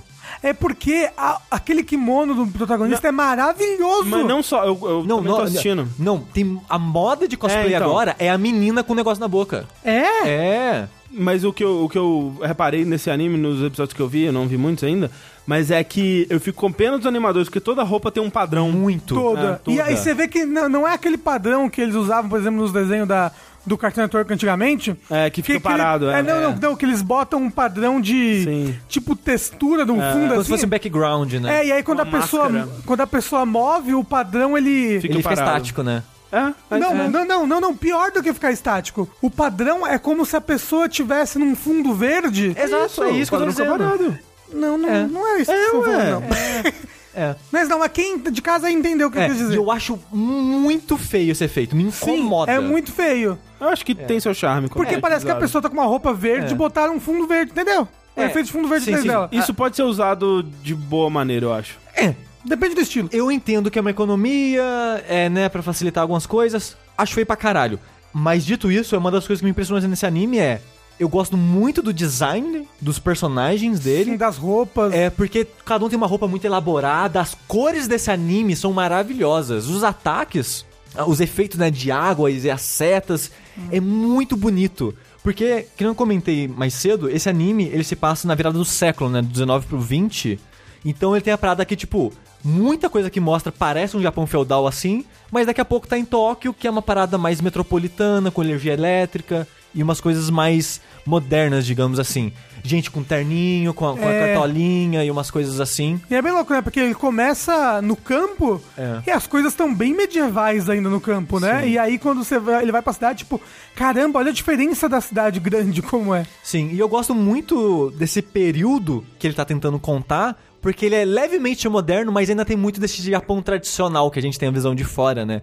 E ele coloca isso na arte das coisas, essa mistura, porque ao mesmo tempo que os personagens têm esse roupa tradicional japonesa, esse kimoninho, a maneira deles se tratarem e tal, se portar, a cultura ainda essa tradicional, a roupa, ela não representa isso, porque é uma roupa mega colorida, com uns, uns padrões elaborados que eu acho que não representa tão bem assim como as pessoas se vestiam nessa época.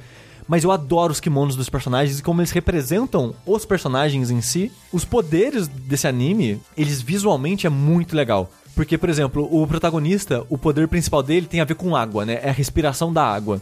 E toda vez que ele vai usar um ataque dessa respiração, é aquele efeito daquele quadro mega famoso A Onda, que ele meio que criou. Ele, ele é um exemplo de, de estilo artístico japonês, né? Ele meio que criou um- um nova, uma nova onda artística. Oi. E é com esse tipo de traço desse quadro que é os efeitos do ataque dele. E eu acho muito legal. É muito legal de ver na tela acontecendo esses efeitos. Por enquanto, né, no episódio 20, todos os caçadores de Oni meio que tem uma respiração de um elemento, de uma coisa diferente, que vai ter um efeito visual diferente. E os Onis em si também têm habilidades mágicas especiais que vão ter representações visuais. E uma coisa que eu acho legal, no começo é, é meio estranho, mas eu gosto. Todos esses efeitos visuais não existe na história, narrativamente. Quando o personagem ele vai dar um ataque que sai um dragão de água, não tem um dragão de água de fato acontecendo. É só uma representação emocional, digamos É assim, que nem pra a, a gente. constelação no fundo do Cavaleiro do Zodíaco. É tipo isso. Por isso que é tão elaborado e bonito e tal. E eu gosto muito desse conceito de. Que parece que é um statement artístico, sabe? Os poderes do- dos personagens, dos vilões e tal.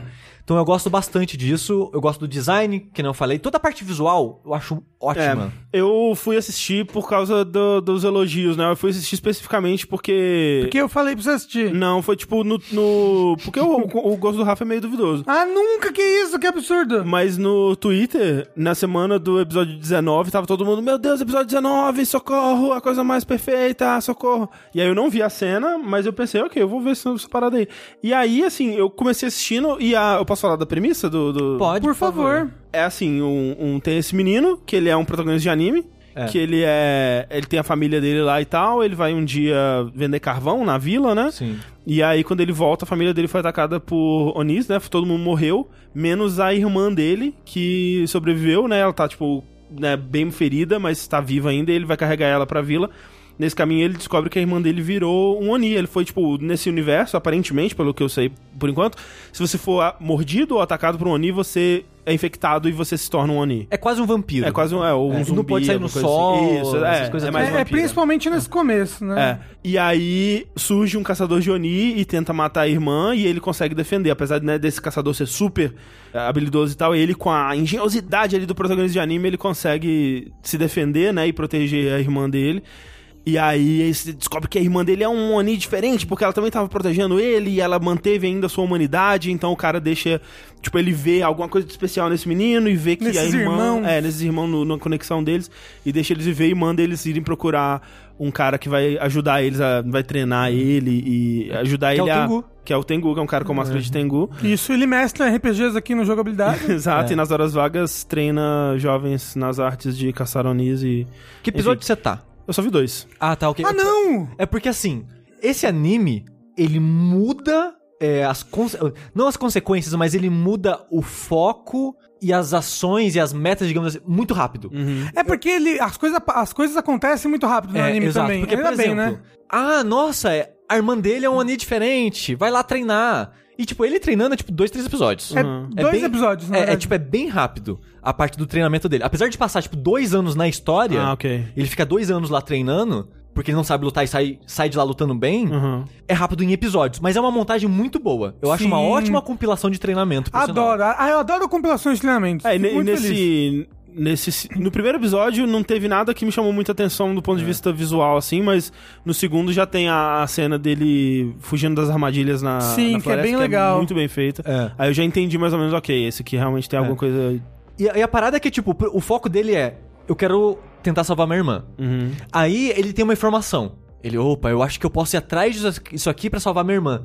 Essa informação dele fica tão irrelevante Hum, umas cinco vezes seguidas em três episódios, sabe? Sei. Porque ele descobre sobre esse mundo, sobre o que são os Onis, como eles funcionam, tão rápido e muda o paradigma da história Sei. tão rápido que eu fiquei até meio confuso. Tipo, pera, pera, anime, você tá mostrando tanta informação pra mim tão rápido que eu tô ficando meio desorientado. Pra onde essa história vai? Porque eu achei que o foco da história seria salvar a irmã dele. Mas agora você me apresentou essa parada que salvar a irmã dele é meio que irrelevante, porque tem outras coisas em jogo. E sabe, salvar a irmã dele tem um peso totalmente diferente agora. E ele faz isso constantemente. Agora, isso- ele faz isso, tipo, por uns, sei lá, 13, 14 episódios, sabe? A- até ele meio que. Ok, agora a gente já apresentou isso aqui. Agora a gente vai desacelerar um pouquinho. Agora vai virar um pouquinho mais um shonen de porrada, que vai ter uma, umas- Uma- uma luta de uns dois, três episódios aqui, Sei. mais uma próxima luta de uns dois, três episódios ali. Que é a parte que eu mais tô gostando. Nossa, essa última saga foi assim. E eu amei demais essa última saga, foi muito boa. E é foda que essa última saga meio que introduziu o grupinho, né? Porra, esse é o grupinho aqui vai dos um- heróis. é, vai ser um trio que aparece na abertura, né? Isso, e que é um trio que aparece na abertura desde o começo, o grupinho de heróis. É. E, tipo, tá acabando já o anime. Eles- é a primeira vez que eles se encontram e fazem alguma coisa juntos, assim, É, tipo, a- interessante. É, o último episódio foi o 20, que eu e o Rafa a gente assistiu. E acaba no 22. Ah, mas tá aí, a É abertura 20, de é anime. 26? Não é 22? Eu tinha visto na Wiki que seria 26, mas eu posso estar enganado. Face- Faria mais sentido ser 26. Então, talvez se fosse 26, ainda, Tomara que ainda tem seja. mais uma saguinha aí. Senão vai ter essa é a última saga do anime e acabou. É, Mas o negócio é. É porque ele vai ser provavelmente anual ou bianual, Sim, que sim, nem sim. o. Attack Boku on no Hero, Titan. é, Attack É. on Titan e tudo A mais. maioria hoje em dia tá sendo assim, né? Até comentei Graças com o a Deus. Rafa. Eu prefiro, é. é, o estúdio que tá fazendo ele é a Ufotable, Hum, que é um estúdio que ele é- basicamente faz coisas de Fate. Hum.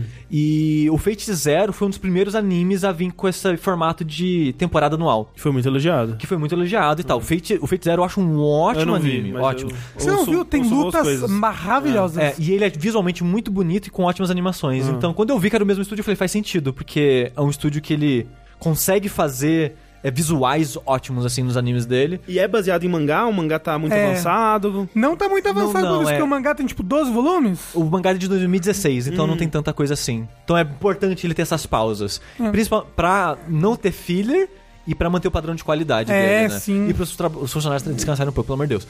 Mas, isso que o Rafa falou antes, que ele acontece muito rápido, eu acho que é um dos problemas dele. Eu não sei como é que é no mangá, porque eu não li, eu só tô assistindo, mas... Por um lado, eu gosto do ritmo, do quão acelerado é, porque ele não tem enrolação de shonen. Uhum. Uma das coisas que eu falo que, ah, eu não gosto de shonen, é que eu não gosto do shonen que tem essa enrolação. Sim, sim, sim, e vai, e fala pra caralho e não acontece nada. Esse não, ele é pá, pá, pá, pá, pá, pá, e é rápido pra caralho. Só que a maneira que ele resume as coisas, ele oculta informações pra soltar essa informação de última hora no meio da luta e você descobrir, uou, ele tinha essa arma na manga o tempo todo. Então, justa, eu tava vendo o primeiro episódio recentemente com o Bruno, e sabe esses negócios que tirou do cu nos últimos episódios? Tava Uhum. tipo. Tinha dicas. Tava dicas. No encerramento, tem uma cena de uma pessoa fazendo coisas Então, lá. então, então, aí que eu tem coisas que eu gosto e desgosto na, na estrutura e na maneira que se o anime tá desdobrando a narrativa dele. Porque por um lado é legal porque é meio enigmático esse mundo. E eu adoro o que ele faz com o encerramento e a abertura dele. Ele usa essas duas oportunidades pra expandir esse universo, porque as aberturas ela começa parecendo uma abertura genérica, mas conforme os episódios vai passando, ela vai ganhando elementos e camadas de outros personagens e de outras coisas que aconteceram. E conforme a história vai avançando, você vai vendo que, tipo, olha, essas informações. Então você mostrou aquilo, aquilo, será que significa outra coisa? Então ela começa. Você começa a teorizar por causa das coisas que aparecem na abertura e no encerramento. E eu acho isso. E eu gosto muito da música dos dois. É muito bom mesmo. Então eu gosto bastante da abertura e encerramento. E ela tem isso que o Rafa tá falando, tipo, você começa a criar teorias na sua cabeça pela falta de informação que o anime dá com essas informações que aparecem. Ou até mesmo não só falta de informação, mas uma informação solta. Tipo, tem uma hora que o alguém vira pro protagonista e fala: Ah, você. Tipo, a cor do seu cabelo é o cabelo do sol e do, do sei lá o que. Você fica. "Ca- Cabelo do sol? Aí você pensa: Caralho, peraí. Os personagens mais fortes que apareceram até agora são os personagens que têm cabelo de duas cores. Então você começa a pensar: Caralho, não é só algo estético. Isso de duas cores no cabelo. É algo que é importante pra narrativa E do a jogo. irmã dele tem duas cores no cabelo. E ela ganhou a segunda cor quando, virou, Quando virou. Ni. Então, tipo, você começa. Caralho, peraí, não é só visual, então. Tem algo na narrativa pra isso. Aí você começa a pegar essas informações e colocar nas aberturas e encerramentos. Eu acho isso muito legal na construção do mundo, que tá sendo muito legal. Quando acaba o episódio, eu e a Thalissa, a gente fica teorizando, sabe, das coisas. Mas o que me incomoda é nas partes de luta. Que eu sei que o Rafa particularmente gosta disso. Caralho, como eu amo. Como eu amo um shonenzão da porra. Shonenzão da massa, sabe? É que, por exemplo, nesses dois anos que ele treinou, o mestre dele, o Tengu, ele ensinou essa parada da respiração da água. E a essa respiração é o poder mágico desse mundo. É que você respira e canaliza energia no seu músculo, ou na sua, sei lá, do braço ou da perna pra você dar um ataque mais rápido ou mais forte, se mover com velocidade. A respiração é mágica nesse mundo, né? Nesse sentido. Na vida real também. E o Tengu ensina 10 respirações da água pra ele. Inclusive, quem tá ouvindo esse podcast agora tá respirando manualmente. É verdade. Exatamente. E você só descobre isso ao longo dos episódios. Porque ele, tipo, sei lá, acabou o treinamento dele, aí ele vai lutar e, tipo, vou usar a respiração tal que o cara me ensinou. Aí dá um flashback dele aprendendo a Ah, respiração. É, é, muito, muito anime faz isso, né? Tipo, É, então. você f- passa por um treinamento onde não mostra tudo e ao longo da saga você vai descobrindo o que, que ele aprendeu, né? É uma estratégia E- e- e é clássica. muito- Ele faz isso. Todas as lutas dele tem isso. Todas. aham. Sem exceção. Teve até, por enquanto, teve isso. Amo. Eu, eu amo quando do nada o protagonista. Agora eu vou usar aquela técnica. Aí Você, Aí, todo- porra! aí corta pra reações de todos os amigos. e- Aquela? Não, aquela não, por favor. Shinji, entre no robô. É, é, nossa. É. Aí, por exemplo, essas 10 respira- respirações, todas elas têm um momento flashback delas. Então, tipo, o momento do episódio 19 foi a parada que, tipo, tô numa situação que eu vou perder. Respiração mágica tirada do cu pra vencer a luta, entendeu? Ah, E pra mim foi tipo, não, porra, sério, Caralho, mas eu levantei e aplaudi, André. A música começa uma música cantada e os instrumentos, e a música cresce. E ele, caralho, poder é mágico absoluto. Eu, porra! que- Mas tem alguma justificativa Tem, dele não ter tem. usado antes? Não, Ah, ok. Tem. Ele concebeu a técnica naquele momento, entendeu? É, mais ou menos, é. Ele pegou informações da vida dele e combinou essas informações que a gente não tinha de momentos da vida dele que não foram mostrados nessa técnica. Sei. Até depois que ele dá o ataque, ele fala: Caralho, eu não sabia que era possível fazer isso. É só combinando essas coisas da minha Mas, vida. tipo, aquele momento de vida ou morte, sabe? Ele tava É. por um fio, foi revendo as coisas da vida dele. Ele tem um olfato muito bom, hein? Ele é. tem, ele tem. É, é um poder mágico que tá. ó, é importante isso daí. É. É importante. Isso vai vir no sangue dele. É, é, Opa, eita, é, porra. Eita, nós. Então. Amei. E- esses ele- elementos do mundo que parecem jogados e depois você vai ligando, tipo, o passado dele. Essa parada do olfato é meio estranha, tá mágico demais. Você pe- Ó, ó, ó, ok, esse olfato dele não é só tirado do cu, não, tem algo aí. Essa cicatriz na cabeça dele, que, ó, Hum, olha, é ela verdade. mudou de forma. Por que, que ela mudou de forma? E, e, tipo, essas paradas, pra mim, tá sendo legais porque tá construindo um mundo que eu quero conhecer mais. Só os golpes especificamente que eu acho meio. Ah, ok, ele ganhou a luta porque ele ganhou a luta. Quando sabe? você falou do, do ritmo, eu achei que porque tem uma coisa que me incomoda no Boku no Hero, por exemplo, que é um anime também que ele tem zero enrolação. Ele vai, porra, ele vai, sabe? Ele tá indo. Isso, de modo geral, é positivo, só que eu sinto que no Boku no Hero o que me incomoda é que é corrido demais, assim. Eu sinto que em algumas lutas beneficiaria eles deixarem um tempinho pra respirar a luta, sabe? Pra você sentir a a importância ou sentir o impacto de certas coisas. Tipo naquele torneio lá que o Rafa ama. Amo. E eu não consegui gostar de nada ali, porque é tudo tão rápido que eu não consegui me investir em nenhuma luta. Mas é porque as únicas lutas que importam, a única pessoa que importa naquele torneio é o Todoroki. Sim, mas aquela luta dele, que é super bem animada e tal, caguei. nossa senhora. Não senti nada naquela Nossa, luta. mas eu tive três filhos, eu parei três filhos durante aquela luta. Aquele momento que ele levanta o braço assim, ó, e sai as estrelinhas tu, tu, tu, tu, brilhando. tu, tu, tu, tu, tu. Nossa senhora, eu tenho um gif desse momento Pior que tem é maravilhoso. Mas, mas tem algumas lutas que ele Caralho. consegue fazer isso bem, mas nesse torneio eu achei que foi tudo muito rápido, assim. É, eu não. Eu, Assiste de novo em velocidade É. reduzida. É, eu tô curioso pra ver o que você vai achar do Demon Slayer, porque eu acho que as lutas têm tempo pra respirar, mas eu acho que a resolução. Hã? Hã, hã. Mas eu acho que a resolução delas é meio que fácil demais, assim. Eu acho que pra mim perde o peso, a maneira. Tirado do cu, assim. É. né? É porque eu, por exemplo, né, comparando animes clássicos, assim, né, tipo, tem algumas formas diferentes de animes tratarem lutas e a reviravolta do protagonista pra vitória, né, porque, obviamente, o protagonista não pode chegar e ganhar sempre, porque, né, isso tira o peso dramático e tal.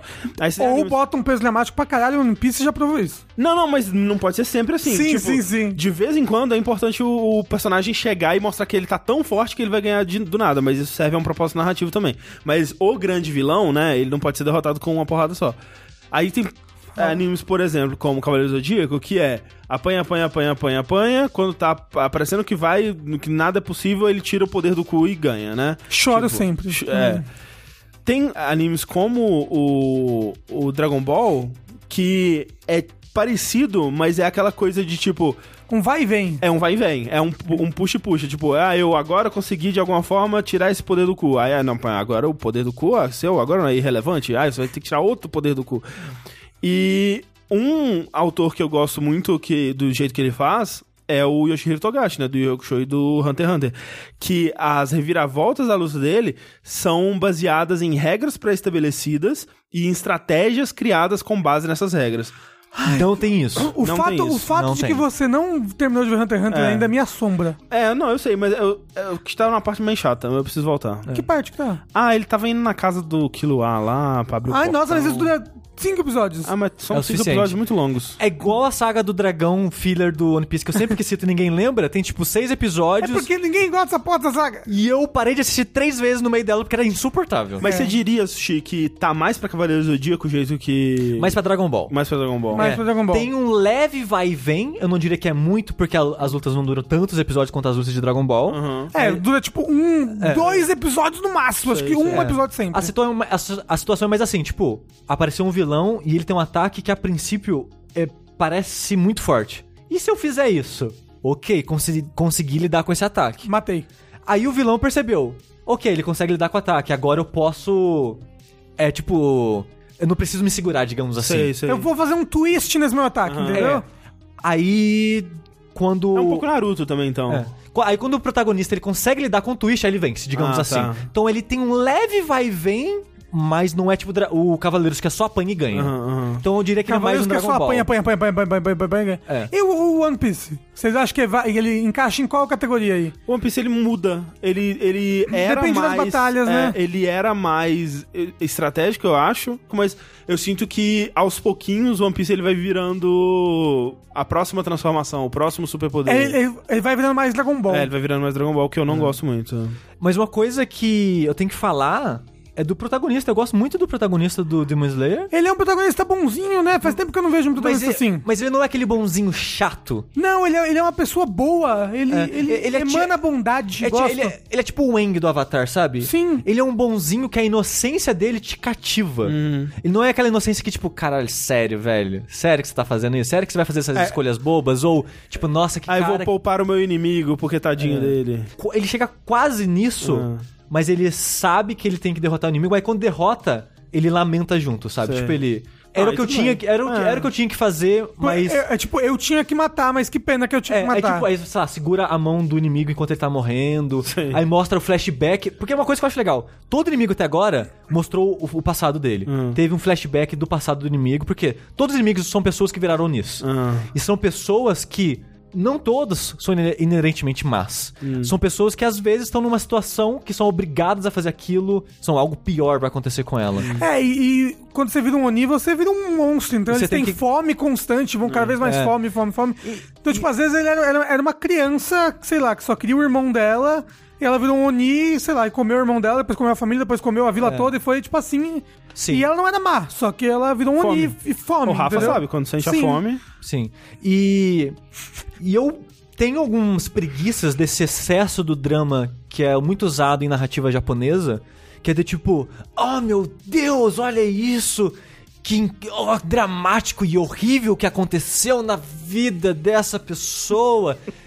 tipo, sei lá, visual novel, que quando vai descrever algo horrível, tipo, é todos os detalhes minimamente pra ser gore, pra ser pesado, e a pessoa vai vomitar e vai descrever os a- o arroz no vômito e o amarelo, o amarelo da bile que saiu junto e o cheiro e o próprio cheiro deu nojo. Eu tô ficando pessoa- com nojo já de você descrever isso tudo aqui. É. Então, tipo, tem essa parada do excesso do drama, digamos Melodrama. assim. Vou do- pensar em risoto É. pra passar. E eu consigo ver isso sendo melodramático o passado do- dos Sei. vilões, sabe? Que tipo, olha que tadinho é a criança que comeu os irmãos e vai dar peso e vai ficar tipo o dia inteiro nisso e não sei lá o quê.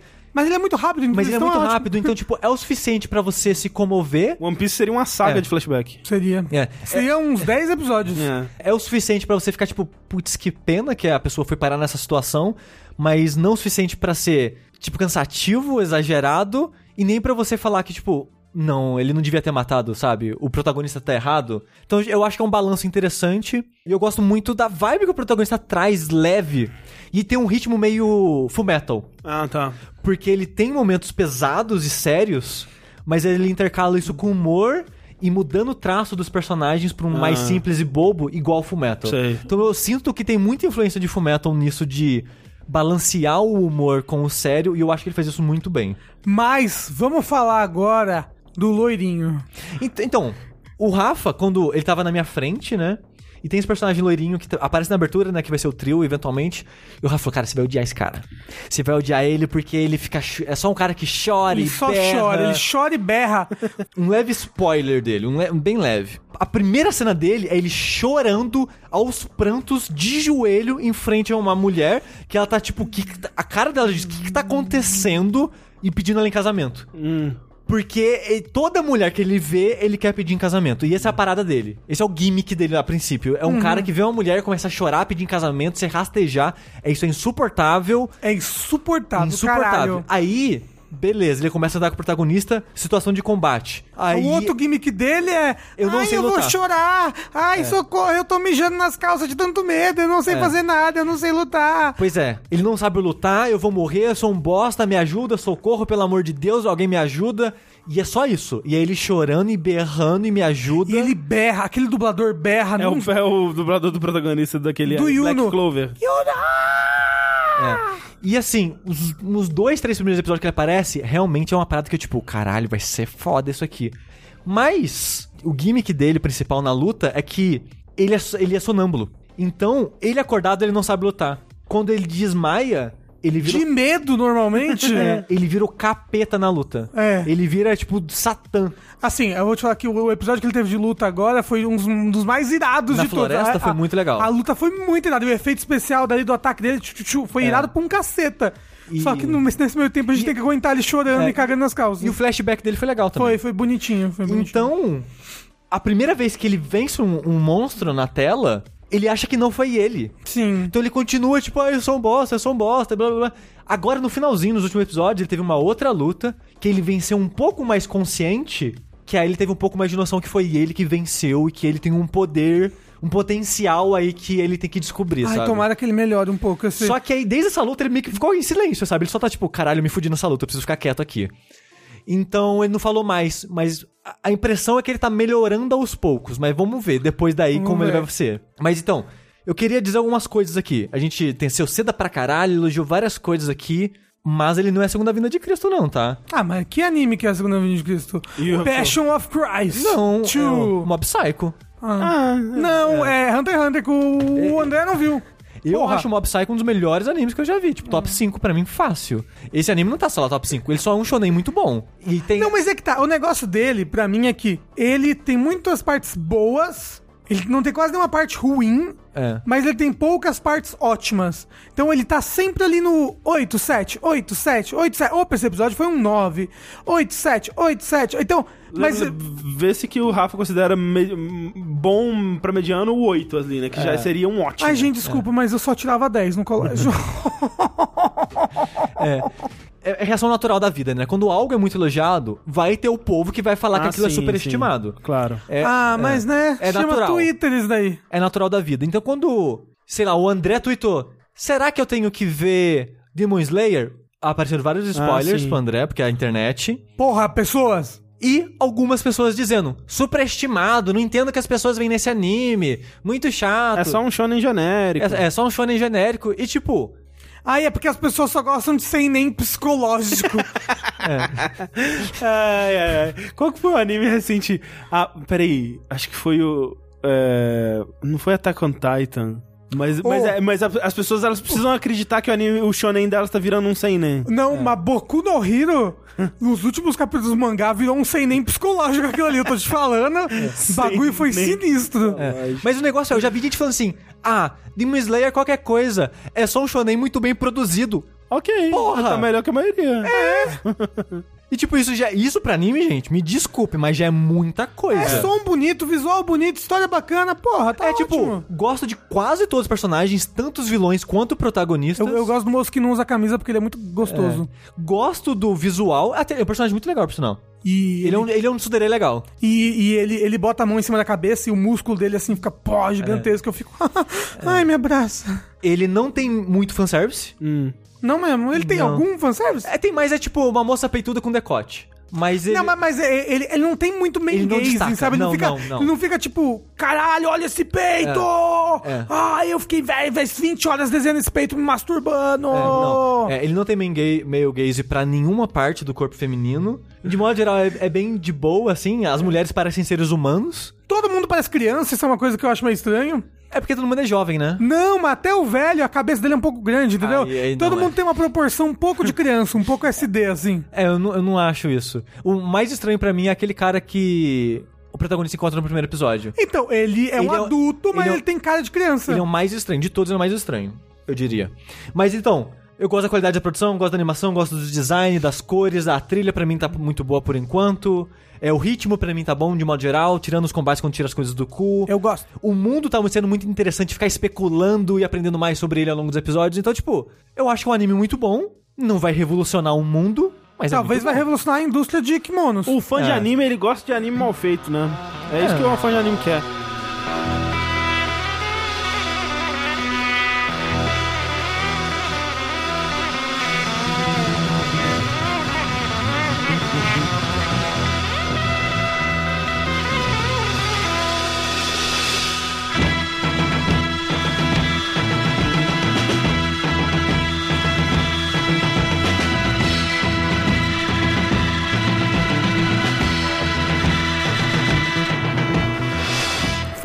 Coisas de época, eu quero falar sobre o novo filme de Quentin Tarantino, que foi o que eu vi aí na última semana. Um filme sobre Hollywood no final de sua era de ouro, digamos assim, que o, o- é, no final dos anos 60, né, 1969. A premissa básica do filme é a seguinte: tem, a gente vai acompanhar um ator é, interpretado pelo Leonardo DiCaprio, chamado Rick Dalton, que é um ator que ele fez muito sucesso numa série de TV de faroeste, né, Bang Bang e tal. Ele tá te- ele, né, encheu um pouco o ego dele nessa época, ele ficou famoso e ele quis fazer essa transição para o cinema.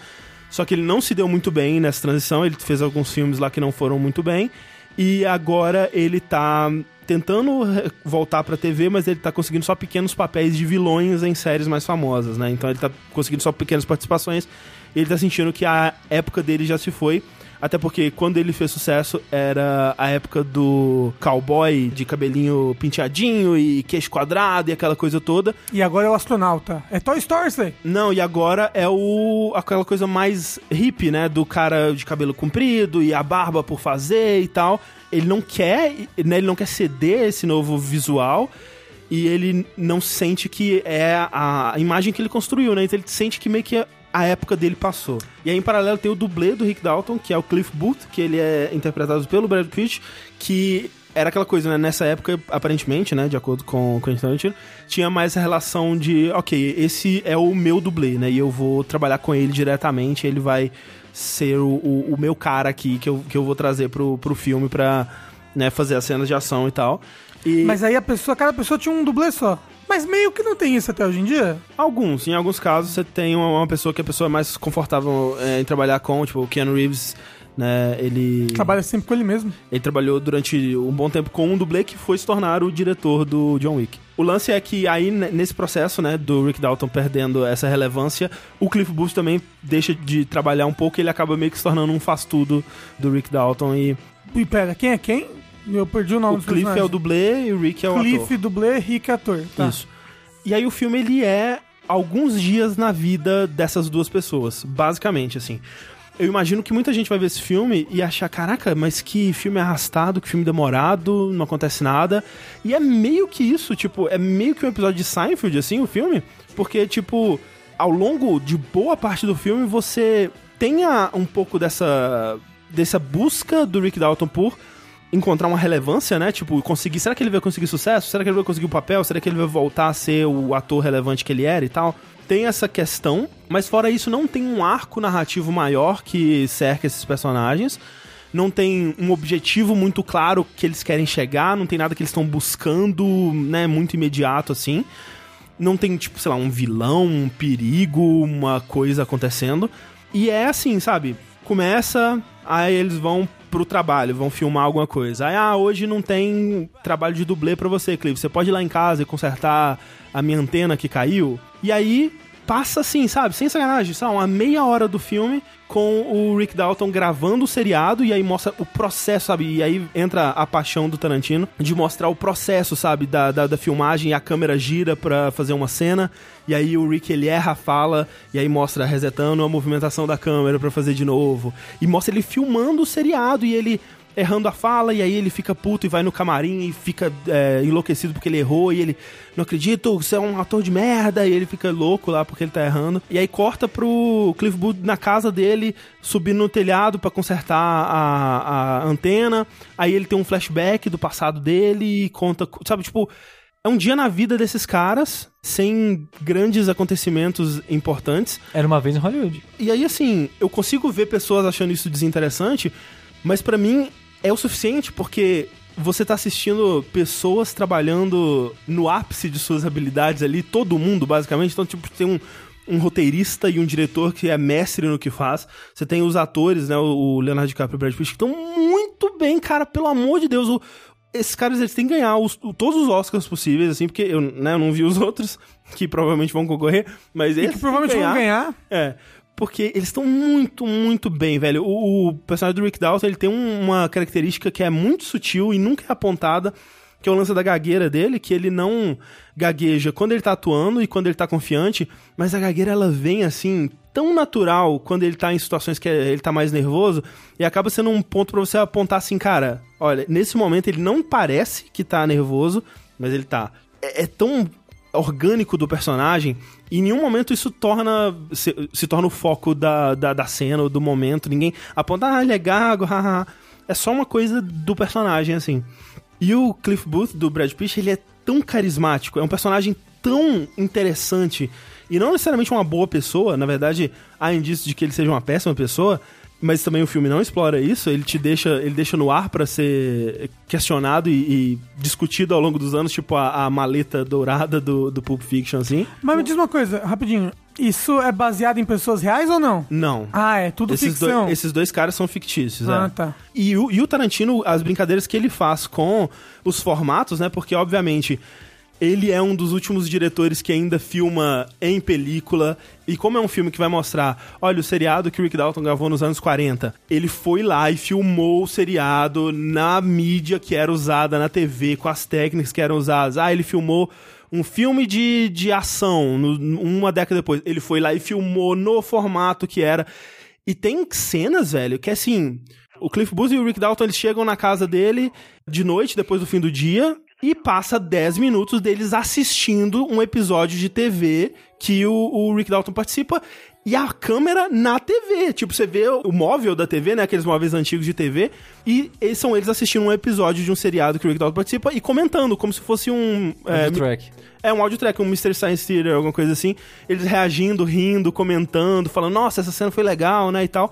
E fica nisso, velho. E é maravilhoso. É nossa, é fenomenal, assim. É, é- é- eu- a, a sensação que dá é que, tipo, eu queria mais filmes pra acompanhar a vida desses caras, da amizade deles e a- é, essa relação dos dois passando pela vida, tipo, sem um objetivo principal. Dito isso, tudo isso, e eu não quero que vocês respondam, eu quero que vocês respondam só sim ou não. Vocês sabem sobre o que, que é esse filme? Tipo, Não. sobre qual evento histórico que esse filme vai tratar? Não, 11 de setembro. Vocês não sabem. Não. O evento histórico eu acho que não. Isso é maravilhoso, ponto A. Mas ponto B, assim, é uma coisa que é importante que aconteceu em 1969. Eu não vou falar o que, que é, porque eu acho que é muito importante você ir pra esse filme sem saber o que, que ele vai abordar de evento histórico, digamos assim. Eu sabia o que, que ele ia abordar e tirou um pouco dessa surpresa pra mim, porque isso é construído muito suavemente ao longo do filme, mas ao mesmo tempo eu consigo ver pessoas que não sabem, não tem o contexto de que isso aconteceu em 1969 e não Sou eu. tem a bagagem histórica desse evento, que foi muito importante na época e tal, que vão ver o final do filme ficar perdidaços, assim, não vão entender o que, que ele tá referenciando, por que, que aquilo aconteceu, o que, que aquilo significa, por que, que todas essas outras cenas anteriores elas são relevantes e importantes. Então eu fico meio dividido, tipo, se você sabe desse evento, eu vou, eu vou, eu vou dizer qual que é o evento. Não, Não precisa. não. Não dá, porque assim, eles falam, né, eles falam abertamente isso, mas no em, em, em trailers e coisas do tipo, mas eu Que- acho que é, é mais interessante se você não tiver visto nenhum trailer e for 100% Eu não vi nenhum trailer. é, sem saber nada. Mas ao mesmo tempo, é importante que você saiba o que aconteceu no mundo nesse evento. Mas aí você pega e vê na Wikipedia depois que você vê o Depois, é, pode ser, pode É, ser, pode servir Porque, também. tipo, eu não vivi nos Estados Unidos em 69 pra saber o que aconteceu lá de importante, sabe? É uma coisa muito grande, assim, é uma coisa... Eu acho que eu não sei de nada que aconteceu nos Estados Unidos em 1969. É uma coisa mundialmente muito importante. E o lance é, tem uma personagem interpretada pela Margot Robbie. Ah, tá, já sei qual que é. Não, Não, não. não. Quando anunciaram o filme já falaram não, que então, era é isso que eu, é isso que Mas eu não, eu não sei. Eles falam abertamente sobre isso. É, eu já sei do que que é. Ok, ok, ok, ok, eu lembrei, lembrei, lembrei. Não conta. Tem uma personagem que ela é interpretada pela Margot Robbie, que se você pega o filme como um filme, início, meio e fim,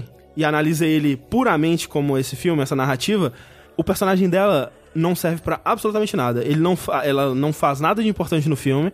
Ela começa num ponto A, termina num ponto A, não tem nenhum evento importante envolvendo ouvido. ela. Não, ela nem, ela nem faz parte do núcleo do- desses personagens, eles, eles nem se encontram no filme. E corta pra cenas dela em momentos X da vida, corta de volta pra, pra cenas do- dos dois atores. O lance é pequenas coisinhas que ele vai soltando, e se você sabe quem é essa personagem na- no mundo real, porque ela é uma pessoa que viveu, que existiu de verdade, né, interpretada pela Margot Robbie, é, se você sabe quem ela é, quando ela vai aparecendo, você vai. Ah, ok, eu sei o que, o que isso significa. Ah, ok, eu sei pra onde isso tá indo. Ah, ok, eu sei o que ele tá querendo dizer com XYZ. Então tem coisas que ele vai plantando que ele quer que você entenda o que vai acontecer. Tem coisas que ele tá plantando sem você saber que ele tá plantando. E todas essas pequenas coisinhas, tudo que ao longo do filme parecia, ah, é só a vida dos caras que tá acontecendo e tá divertido pra caralho, mas não tá acontecendo nada. Tudo isso culmina pra uma coisa muito importante no final do filme. Ai, que bom. E é engraçado, porque se você não tivesse falado agora, eu nem teria lembrado que tem isso no filme. Apesar que quando anunciaram ele, anunciaram, é um filme que vai falar sobre isso. Sim. E depois nunca mais falaram dessa maneira, tipo, ah, é um filme sobre isso. Não, só falaram, ah, o próximo filme do Tarantino e tal. blá, blá, Porque eu acho que você não viu o trailer, então, também. Não. Porque realmente, no trailer é muito es- específico. Aparecem as pessoas envolvidas, dá esse tom de que, tipo, isso vai ser importante na história. É porque tudo que eu só vejo falar é tipo sobre os atores, o dublê É. e esse momento de Hollywood. Eu só sei disso, porque só- é só disso que eu vejo as pessoas falando. Sim, mas se você vê qualquer entrevista com, com eles e coisas do tipo, eles vão falar sobre esse contexto histórico. E, sem sacanagem, é talvez um dos finais de filme mais incríveis que eu já vi na minha vida, assim.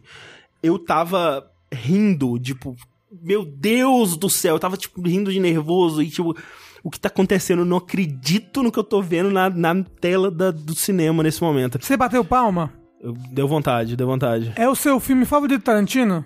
Não, não é meu filme favorito Tarantino. Qual é o seu filme favorito Tarantino? Pulp Fiction, né? Ai, Assim. para.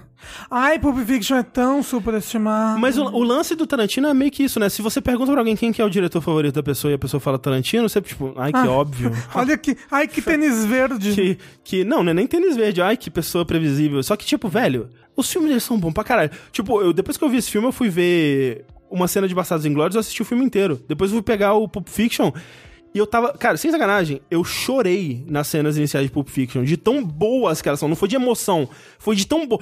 Pulp Fiction talvez seja o melhor filme de todos os tempos, cara. Possivelmente ele é o melhor filme de todos os tempos. É, aquele filme, Avengers. aquele filme é bom demais, velho. Como é que pode? É um filme inacreditavelmente foda. Um Era Uma Vez em Hollywood, ele não é o melhor, ele não é o pior, ele tá ali no Tá ali, meio. é um filme. É, mas filmes desse tipo não são feitos mais, basicamente, né? Tipo, É, é, tipo, é. filmes originais de grande orçamento, feito por, né, artistas, né, e tal. Você não tem mais esse tipo de filme sendo lançado atualmente. Então é, é uma coisa tão diferente do que você vê hoje em dia que já tá muito acima de qualquer outra coisa. Tipo, é, nossa, mas de longe o melhor filme que eu vi esse ano, sem comparação. O melhor filme que eu vi nos últimos anos, assim. É o melhor Não é não. É, é melhor, Não é é melhor não. que a Origem, é melhor que Get Out, é melhor que muita coisa. É melhor sabe? que a chegada? É melhor que a chegada. Não é melhor que a chegada. A origem. É, eu, eu, eu quis falar a chegada e eu, eu falei a origem, né? Que é Inception. É, Inception. Mas que é melhor que Inception também. Porque eu vi a chegada, tipo, anteontem foi maravilhoso. É, não, é maravilhoso. Você nunca é um tinha filme visto? incrível. Não, eu revi. Ah, é, não, tá. que filme Eu maravilhoso. fiz um rolê maravilhoso que a gente foi almoçar e a gente voltou pra casa pra ver filme, aí dormimos todos, as quatro pessoas. foi tipo o rolê de jardim de infância. Transamos chegou... juntos. Não, só dormimos lá. Aí acordamos cinco horas depois. Não, não, não, vamos ver o filme de novo. Aí vimos o filme, aí fomos embora. É, é um- a chegada é maravilhosa. Não, é o rolê do jardim de infância. Eu sou, eu sou um velho babão, que ódio de mim mesmo. Mas, mas o lance é, esse filme, ele trata da- do final da era de ouro de Hollywood e, e de, uma, de um final de uma era, digamos, é, assim, porque nos anos 60 teve todo o movimento dos hippies, né? E aquela coisa paz e amor, né? Essa geração vai ser, vai salvar o, a- o planeta e nós vamos resolver todos os problemas. Mas o lance é, em 1969 teve esse evento que ele foi meio que a morte da inocência, digamos assim, né? E logo depois teve Guerra do Vietnã e muitas outras. Então, tipo, ele foi. é- é- esse filme ele marca o final de uma era em Hollywood e na cultura norte-americana, cultura ocidental de modo geral. E ele reflete os tempos atuais também, né? Que é o final de uma era no cinema, né? Tipo, com O filme. final de uma era da humanidade que tá morrendo, é Também, isso. é, vamos ver, né? O futuro dirá. Mas no cinema, com certeza, porque, tipo, tanto pra mídia que o Tarantino tanto ama, né? Os filmes não são mais gravados em película, eles são gravados digital na, na, na maioria das vezes. É só alguns diretores que podem se dar ao luxo disso, tipo ele e o Nolan ainda gravam em, em película. Grandes filmes como esse no cinema não são mais feitos, né? Hoje em dia é ou filme remake da Disney ou filme de herói. Ou a da- adaptação de alguma coisa. Algo adaptação de alguma coisa. Histórias originais são muito raras. É... E, Ah, mais ou menos. Muito raro pro público grande. Se for ver. Não, as- a- a- não, é isso que eu tô falando. Grandes produções, é isso que eu tô falando. O cinema blockbuster, cinema povão, né? Sim. Tipo, obviamente, se você for pro circuito independente, você vai ver muita coisa Não, só foda. você quer depender, mas você vê, tipo, os filmes de Oscar, vários são histórias originais. Al- Alguns, né? Tem muito que é roteiro adaptado também. É, eu diria que é meio a meio ali. E, e- mas mesmo assim, muitos desses filmes, eles não atingem o grande público, né? Eles Não. ficam ali naquele circuito. É só quando ganha o Oscar que a É, pessoa vai ver o talvez, filme. E olha é. lá. E olhe lá.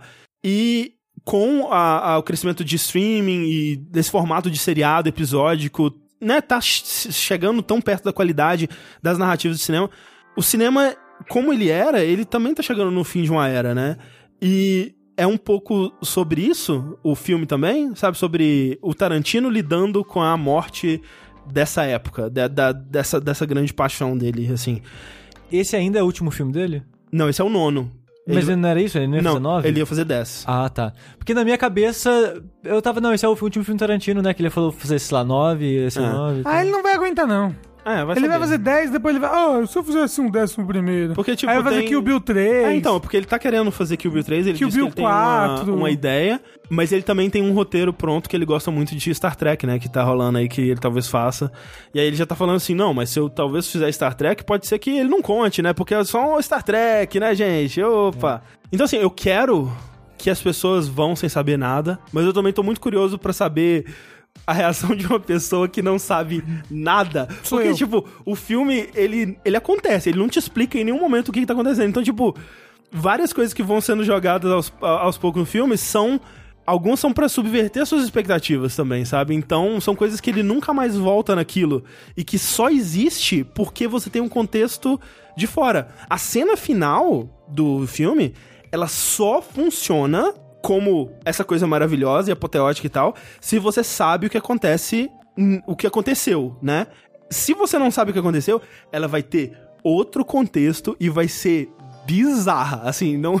Vai ser. Eu, não- eu quero muito saber a reação de alguém que assistiu esse filme sem ter esse contexto. Aí você tem que pedir pra alguém de 14 anos pra assistir o filme. Porque É. o Rafa, por mais que ele não saiba que vai ter isso no filme, Ele sabe o que, que é. Ele sabe Com o que certeza é. ele sabe o que, ah, que é. eu não sei. Que eu, eu provavelmente sei, mas não sei. É. você sabe. Ah, Mas são enfim. aliens. São, São aliens. aliens. Lembra quando os aliens invadiram Hollywood em 69? Lembro. Então por isso que eu não quero Um falar grande sobre. evento. Porque eu, eu realmente acho que é Ah, esse... co- quando os aliens vieram em 69 e nos ensinaram a técnica do 69, né? Isso, foi foi nesse isso mesmo. esse grande ano pra humanidade. Foi bem Por isso importante tá mesmo. impactado com o final, porque o final era um grande É um 69 subaço. infinito Sim. dos atores do filme com Tarantino no meio. Nossa, eles fizeram uma grande corrente de 69 ao redor do mundo, assim. Entendeu? Ó, imagina, vai. Era uma vez em Hollywood, um filme maravilhoso. Tem pessoas ficando puta pela representação do Bruce Lee no filme. Eu nem é sabia um- que tava lá. É uma excelente cena, também tá no trailer. É maravilhosa. É, não, não, não vejam trailers, porque pelo visto tá tudo no trailer, sempre. É, dá- o trailer dá uma, uma ideia melhor do que vai acontecer no filme. E. Não vejam. Talvez as pessoas estejam meio assim. Putas com isso, porque, tipo, ah, todo mundo sabe sobre isso, né, do filme, né? É, mas eu acho que se você conseguir ver o filme 100% virgem aí, Aí, tá Aí eu não consigo mais, né, André? Porra.